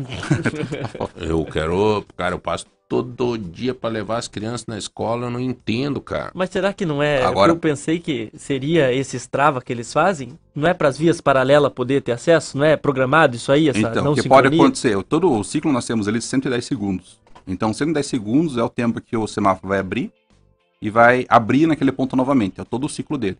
Ele vai abrir um lado, vai abrir o outro. Esse daí é o, um plano que nós temos ali, que é o período da maior vazão. Ah, fiquei 5 minutos. E, impossível, porque o ciclo como um todo não tem todo esse tempo. Ele é menor. Então, o máximo que nós temos ali é 110 segundos. O que acontece muitas vezes é que é o, o Baldino Táxi de Machado, por exemplo, é a principal. É onde é para ter a vazão. As transversais, ela vai se adaptar a esse fluxo de acordo que é viável com a Vicente Machado ou com o Balduino. Isso falando da região central. É, a Paula Xavier vai ter a preferência nesse sincronismo? Nem sempre. Muitas vezes, por conta da programação que está sendo aplicada na Vicente, pode ser que ele não esteja sincronizado. E essa programação muda conforme o dia, conforme o fluxo? Nós temos ali várias, é, várias tabelas pré-programadas. Então, ah, do período das 7 da manhã até as 10 horas da manhã é um. Das 10 horas da manhã até meio-dia é outro. Do meio-dia até as duas é outro. E assim sucessivamente, de acordo com o fluxo. Ô, Juarez, deixa eu te fazer uma pergunta pra você. Nós temos horários de fluxo maior. Sim. horário de escola, por exemplo, vai começar a aula dia 30 de janeiro. É, aí você pega ali dia 30 de janeiro, até 30 de janeiro tá tranquilo, tá? A partir do dia 30, no tal horário lá das 15 para 1 a 1 e 10, vira um inferno. Aí vocês têm uma ação específica para organizar o trânsito nesses horários? Tem. Tem uma pré-programação. Nos próprios semáforos, muitas vezes tem umas câmerazinhas lá no lado. Até no início, quando foi implantado, falaram que aquela câmera ia multar quem estava sem cinto, quem Uhum. furava sinal, etc. Tal. Não, aquela câmera, ela nem imagem adequada ela tem, é uma câmera VGA. Uhum. Ela pega apenas o fluxo, apenas a massa de. a massa metálica do veículo. Ali ela vai fazendo a contagem de quão cheia tá aquela caixa semafórica que a gente fala, que é o trecho de quadro ali, aquele pedaço daquele semáforo. Então aquela câmera não filma de verdade. Não filma, só- ela apenas Não. conta. Aham. É apenas para ver o movimento naquele ponto. Pelo próprio programa que nós temos lá, o mapeamento da cidade, na nossa central, no centro de. é o CCO, é o Centro de Controle de Operações. Ali nós conseguimos ver que aquele trecho de quadro está vermelho pela câmera. Então aqui está vermelho, quer dizer que ele está cheio de veículo. A gente vai tentar alguma câmera de segurança, alguma coisa que seja da Secretaria de Segurança ou própria nossa, verificar como está aquela situação. Ou um próprio agente de trânsito vai ter o local. E ali nós introduzimos uma programação naquele momento específica para aquele ponto naquele momento. Ah, coloco mais tempo, vou na prioridade aqui, vamos diminuir do outro ponto. Um ajuste fino. Então vocês já sabem que dia 30, a partir do dia 30, vocês já vão ter que dar uma reorganizada nisso, Uma porque vai ferver o, o carneirão. Sim. E daí todo mundo vai, e, e assim, é normal, né? Todo mundo vai na É. mesma hora levar pra escola, né? Quando chove, É. é, outra situação. Eu até brinco, parecer uma nuvem no céu a mais e caiu uma gota d'água, eu não sei de onde surge tanto carro. Acho que tem quatro pessoas, tem quatro veículos na casa, são quatro pessoas, os quatro, cada um segue com seu veículo. Por causa o fluxo de veículos aumenta consideravelmente. 20, Uhum. 30, até 40% Você mais. acha que falta é, estacionamentos aqui em Ponta Grossa? Você acha que. Estacionamento é uma coisa que vai faltar cada vez mais e não só em Ponta Grossa, em todo o centro urbano. Uhum. Porque o as pessoas hoje querem utilizar o seu veículo próprio. Querem deixar de utilizar o transporte coletivo. Ou então estão usando o E é, transporte por e aplicativo. é um erro, né? E é um erro. De 2010 para cá, a- até 2010 o transporte coletivo chegou no seu momento, no ápice dele, momento ótimo. Onde tinha uma tarifa bacana, o transporte, como se funcionava de uma forma assim, Razoável. razoável, um ótimo custo-benefício. 2010 Uhum. para cá, facilidade de crédito, é, enfim, diversos fatores influenciou que as pessoas começassem a adquirir seus próprios veículos. Então a pessoa deixou de utilizar o transporte coletivo para utilizar o veículo, o veículo próprio. Isso, nós temos que abrir mais faixas de rolamento. Isso nós temos que É, dar uma vazão melhor no O fluxo. território da cidade é o mesmo. É o mesmo. O número de veículos é o dobro. Dobrou. É, em 10 anos dobrou, né? Olha, o último dado aqui, tá, eu trouxe de 2019, que foi onde eu conseguiu levantar. Hum. Segundo o Ministério da Infraestrutura, Ponta Grossa tinha 232.731 veículos. Nossa vida. 232? 232.731. É, até que nós estamos falando aqui, a Toyota deve ter vendido mais 5. então dá. do- Não, é, é impressionante, cara. É 237 mil veículos, cara. Então, uma taxa de 238, motorização de 66%. Em 2019. Vamos jogar mais. é, sei lá. 30 é, mil? não, acho que uns 20 mil veículos nesses dois anos, né? Por volta disso. É, é, vamos arredondar para 300 mil. 300 mil veículos em Ponta Grossa. É, nossa, mãe. Só que isso são veículos registrados aqui. Fora os veículos que são locados, que são registrados em outro município. E Os que fora de aqueles fora. que não são regulamentados. Então a gente chega fácil aí uma taxa de motorização de 70%. Vocês têm algum dado de quanto que circula na cidade nos momentos de pico, durante a semana? Vocês conseguem ter uma noção disso? Ah, geralmente circula aí em faixa de 50 mil veículos por dia aqui nessas ruas. Consegue. É hoje com o sistema das de contagem que nós temos de câmeras do que ficam no semá- nos semáforos e também dos radares, conseguimos ter um fluxo, ah, quantos veículos passam em média aí na, em cada via. Por exemplo, Visconde de Taunay, no horário de pico, passa em torno de 20 mil veículos. Olha aí. Na Visconde de Taunay. É, é...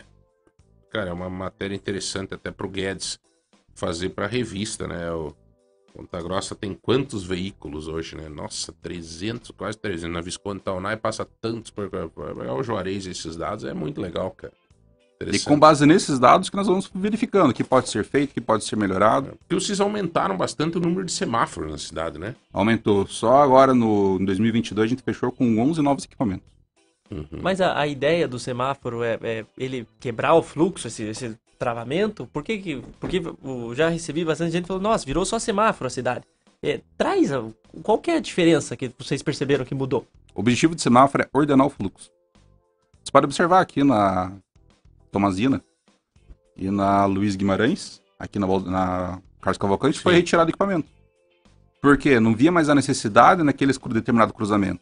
É, eu percebi. Ali, ali era inútil mesmo. Então, aqueles, tem né? muitas pessoas que ainda estão reclamando, ah, eu quero que volte. Mas, por exemplo, a Tomazina tem um fluxo determinado horário? Tem um fluxo determinado Tem horário. um aqui que é Mas não é tem o semáforo e tem a, a lombada eletrônica. A, Lombada elevada. a lombada elevada. Ah, é estranho, né? Ter a lombada e o semáforo junto. Depende do ponto. Por exemplo, aqui no lado da no Mercado Tozeto. Só a lombada, só a faixa elevada, por exemplo, ela não, O por si não só, ali é dificuldade, por conta da, da extensão da via. Entendi. Então, das duas, uma, vai ficar passando o pedestre direto, ou o pedestre não vai conseguir passar porque o veículo não vai dar espaço para ele.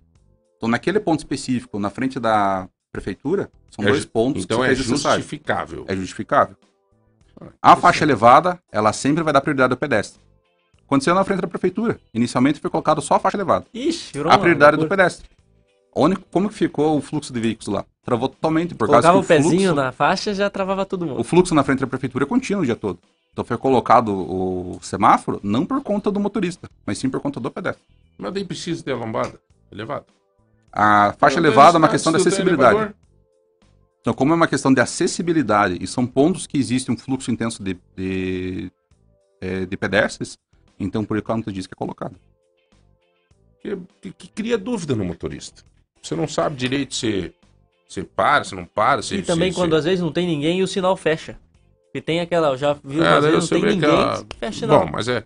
É, é, Juarez, é, eu, eu queria te pedir outra coisa que, que eu sinto assim aqui em Ponta Grossa. Não é um problema teu, mas assim, agora saindo do balcão, indo pro outro lado, né? O motorista também tem que melhorar, né? A questão da sensibilidade dele para para para algumas situações, por exemplo, o pedestre tem que ajudar, o motorista tem que. Quando a ambulância, por exemplo, toca, aqui em Ponta Grossa é uma dificuldade, né, cara? Você vê assim, é, as pessoas. Não é só em Ponta Grossa, eu vi lá em Balneário Camboriú agora, a ambulância lá, o cara com um carro rebaixado, e daí ele ficava lá parado, lá em ambulância lá, daí os caras saíram do carro e falaram, sai da frente, cara, sobe na calçada, cara. E não sei o que, vai pegar embaixo do meu carro, não sei o que. Daí o cara falou, por que que ele rebaixou? Vai! E começaram a dar chute no carro do cara, cara. Não estraga embaixo, vai estragar dos lados. filha se desesperou até eu disse, ah, pô, cara. Então, assim, tem coisas que tem que melhorar também nesse sentido, né? O motorista também tem que colaborar, né, cara? É uma questão do bom senso. Então, a- tanto a educação e o motorista entender o papel dele no, na mobilidade como um todo é muito importante. A gente vê muito individualismo. Ah, vou Uhum. parar. Aqui é proibido parar e estacionar, mas eu vou parar aqui porque eu preciso deixar a minha mãe para entrar aqui na, na frente do prédio, ou vou embarcar alguma coisa, vou deixar meu bichinho no pet, então não tem problema, o o resto do pessoal que desvia meu veículo. Ou então anda com uma velocidade totalmente incompatível com a via, seja acima ou muito abaixo da velocidade. Uhum. E entre outras que nós verificamos aí, fechar o veículo que tá ali, o pessoal deu sinal, você vai lá e fecha ela para ela não passar. Ou não dá o espaço para ela poder passar. Uhum. Faz a conversão sem sinalizar o que ela pretende fazer. As pessoas estão falando aqui questão das motos, né? É... é que daí já entra na questão comportamental, que não é uma questão tua, Não, né? mas que tem é aquela- questão técnica. Aquela né? questão lá que aqui em Ponta Grossa foi feito faz dois anos, aquela espaço para as motos. Isso. Tem diferença isso aí? Isso é uma coisa boa, né? Existem dois lados. O bom disso é que o, o motociclista deixa de estar no meio dos veículos, ele aguardando, e tem espaço apropriado para ele. No momento que abre, é mais seguro o próprio motociclista seguir o, o fluxo. Então, criando espaço ali reservado para ele, justamente por conta dessa, dessa fluidez e segurança dele. Qual que é o, o maior problema? É o motociclista estar costurando os veículos para poder chegar até lá e muitas vezes não abrir. Nem todo motociclista tem a consciência da velocidade. Ele acaba saindo bem acima da velocidade compatível com a via, colocando em risco os outros motoristas que já estão trafegando para aquela via, ou então o próprio pedestre. Uhum. Mas como um todo, no geral, ele ajudou muito a ter melhorado aí nessa questão. E é uma coisa, é uma sinalização que nós estamos é, ampliando cada vez mais, estamos evoluindo com ela aos poucos. Juarez, há quantos anos você está nesse trabalho do, do, do- do controle do tráfego e tal? na Eu iniciei ele em outubro de 2019. Então É faz três anos. você? Não, não. Sou um cargo de confiança. Uhum. Mas você estuda muito isso, né? Sim. Até eu sou graduado pela UPG em Engenharia Civil. E na sequência eu já fiz uma pós-graduação na Federal do Paraná. Uhum. Nessa área. Planejamento, infraestrutura e sistemas de transporte. Uhum. Então uma área... Eu entrei como estagiário na época da extinta MTT. É, ali, na sequência ali, a minha chefia se ausentou. Então tive um convite da presidência na época, justamente por conta da, da afinidade com a área. Uhum. Assumi a função. Na sequência, quando saiu ali o prefeito Marcelo, assumiu a professora- a Elizabeth, ela convidou ali para estar continuando junto ali com a Importante. Você, administração. você veja como é importante a gente ver essas questões de, de cargos de confiança e, e cargos Capacidade técnica, né? efetivos, né? Você veja que interessante isso. É um técnico. Não estou desprezando aqui os funcionários da prefeitura. Tem bons funcionários, Sim. tem bons técnicos. Mas é um cara que estudou, que está preparado e muito correto, sabe? Eu acho que tem. Ah, porque é cargo de confiança, entrou um governo, tem que tirar todo mundo. Não, não é isso. Tem gente que é técnica, que é o teu caso. Realmente, parabéns. Eu acho que é um, é um tema difícil, né?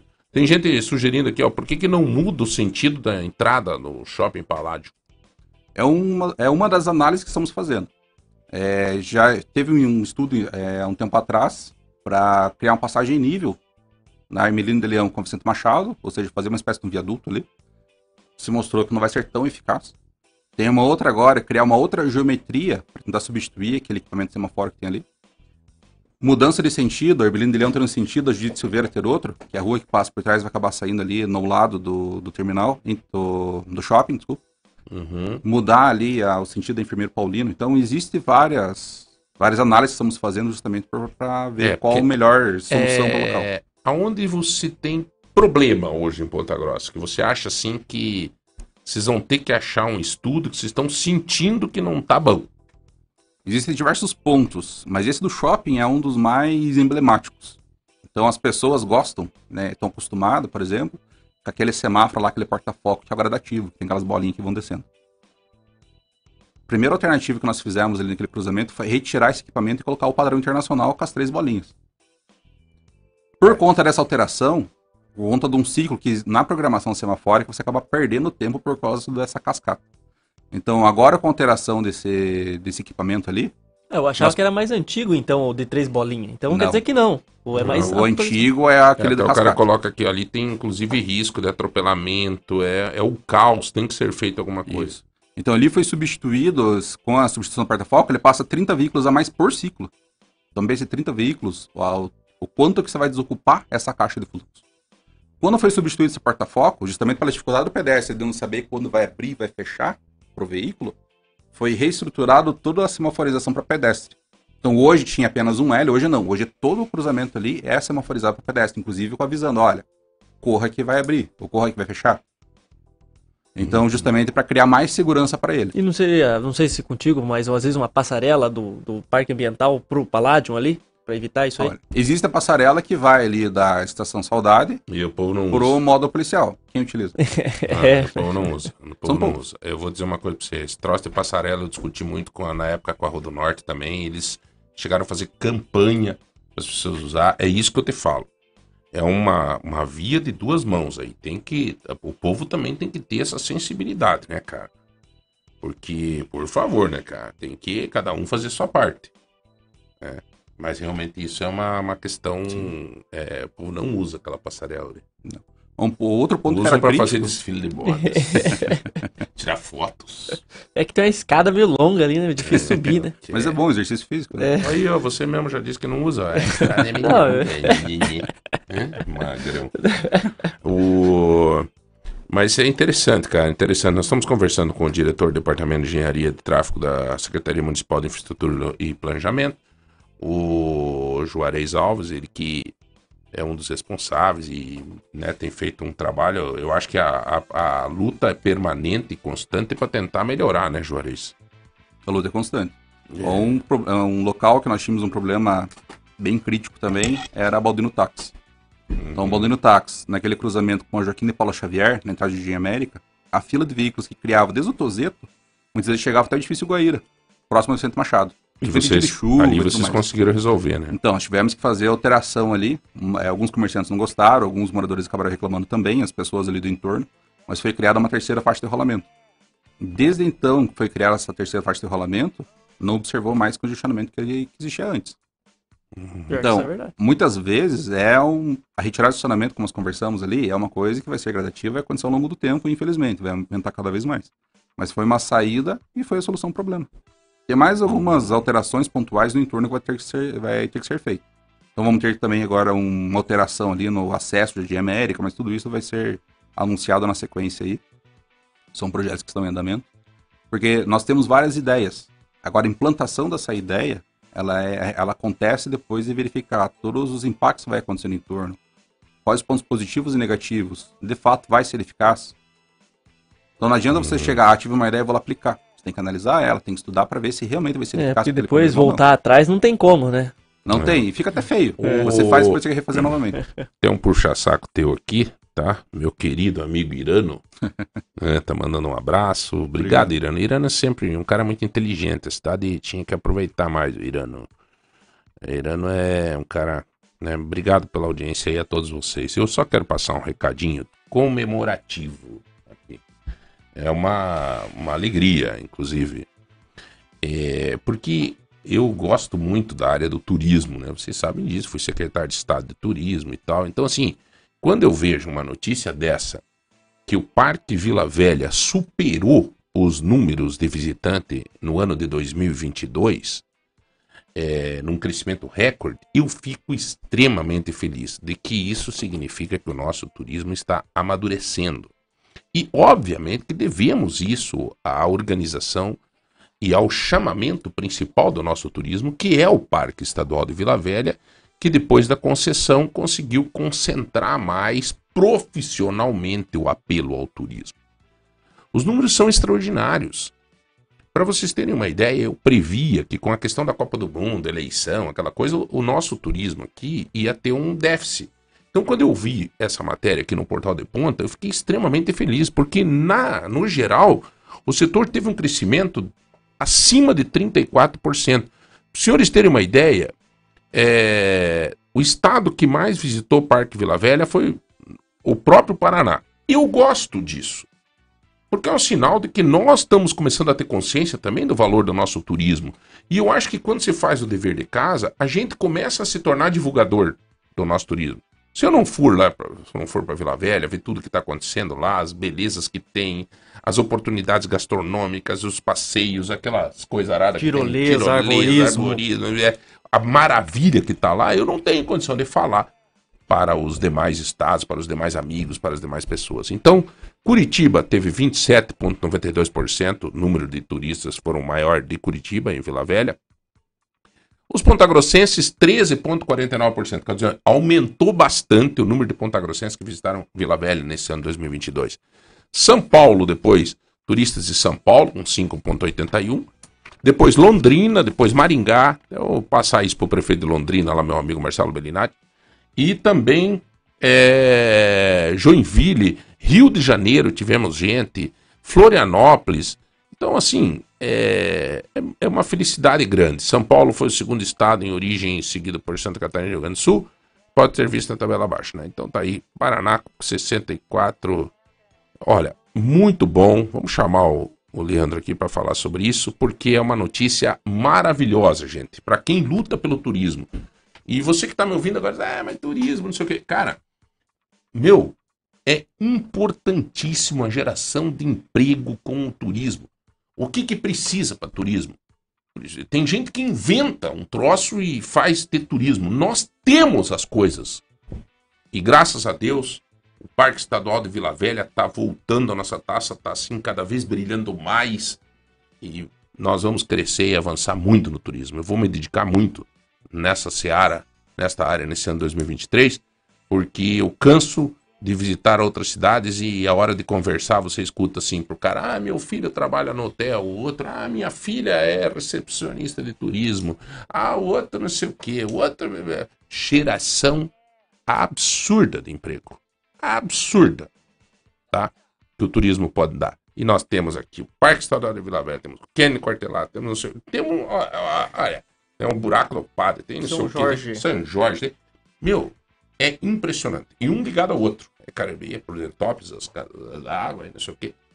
É só organizar e fazer acontecer. E o Parque Vila Velha está ajudando muito, muito a nossa região nessa organização. Eles estão trazendo turista. Agora vale do nosso profissionalismo, vale da nossa Associação dos Municípios Campos Gerais, vale dos nossos, nossos eh, representantes se organizarem e segurar esse turismo na nossa região. Vamos lá. Diga, meu brother. Fazer um, um breakzinho agora aí. Não sei. É, o Rodrigão tá. Tá, na, Tá nervoso? É, parabéns ao meu querido amigo Geroslau Paulic. Seu Geroslau fez ontem, ou antes de ontem, 79 anos. Puxa Seu hein? Paulic. Parabéns, seu Paulic. Eu mandei uma mensagem pro Paulic. Mandei uma mensagem para ele, dizendo o seguinte para ele, que a história de vida dele nos faz acreditar que qualquer um pode vencer. Porque às vezes a gente acha assim, ah, eu não tenho condição, eu não sei o quê. Pô, o seu Jeroslau começou ali com a loja ali no lado do, da rodoviária, construiu a sua... Mas mais importante de tudo que ele construiu, da questão material, é a simplicidade, é o, a forma de, de ser que não mudou em nada. Um homem fora do normal, de gente boa, de cara bacana, para conversar, para falar. Seu Geroslau, obrigado pela sua amizade, ele tem um, tem um respeito muito grande por ele, ele por mim, a gente conversa muito. E parabéns, que Deus lhe dê muita saúde do lado dessa mulher que o senhor é outro exemplo, né? Tá sempre junto com a dona Shirley, sempre, né? Família, realmente não é em discurso, é na prática, em primeiro lugar. E parabéns, tá? Senhor é, seja muito feliz, muito feliz. Um abraço. É, Agora o sei. intervalinho, agora o intervalinho, Intervalinho? e daí a gente volta a falar com o Juarez sobre os radares, Mas que é- agora, Mas é verdade que você vai dar uma panela de pressão hoje? hoje vai, hoje é uma É? panela de pressão Aí e tá bonito sim, o negócio. Então, e é tá aquela bom. boa, é aquela que não tem aquelas borrachinhas, não tem que ficar fazendo limpeza, é aquela tecnológica. Isso é um helicóptero. Então, daqui a pouco a gente volta. Hoje nós vamos sortear uma panela de pressão e também você fica participando de 150 reais em compra do supermercado Tozeto. Um minuto só. Rádio Lagoa Dourada. Rádio Isso aí, estamos de volta agora aqui com o Juarez. E uma pergunta agora, Juarez. Agora a gente teve essa segunda-feira a implementação de novos radares.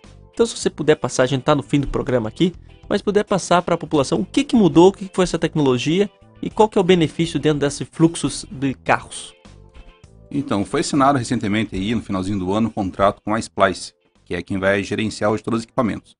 Foram é, licitados 150 faixas de fiscalização. 150 faixas, não necessariamente 150 equipamentos. Por exemplo, aí foi ligado 63 é, faixas nesse momento, que gera em torno aí de 29 equipamentos. Em operação em Ponta Grossa, hoje nós temos dois equipamentos. Na esquina da Autoescola Veneza, ali, Dom Pedro II, é, não lembro o nome do transversal, e na Baixada da Visconde de Taunay. Baixada da Visconde de é um ponto crítico. Muitos acidentes moravam perto da região ali, é, justamente por conta da imprudência do excesso da velocidade. Esses dois equipamentos já estão em operação. Os outros 27 equipamentos, eles estão sendo implantados, alguns já foram implantados, já foram aferidos, mas estão esperando só Mas o esses ok do- equipamentos, eles têm um respaldo técnico ou é um caça-níquel?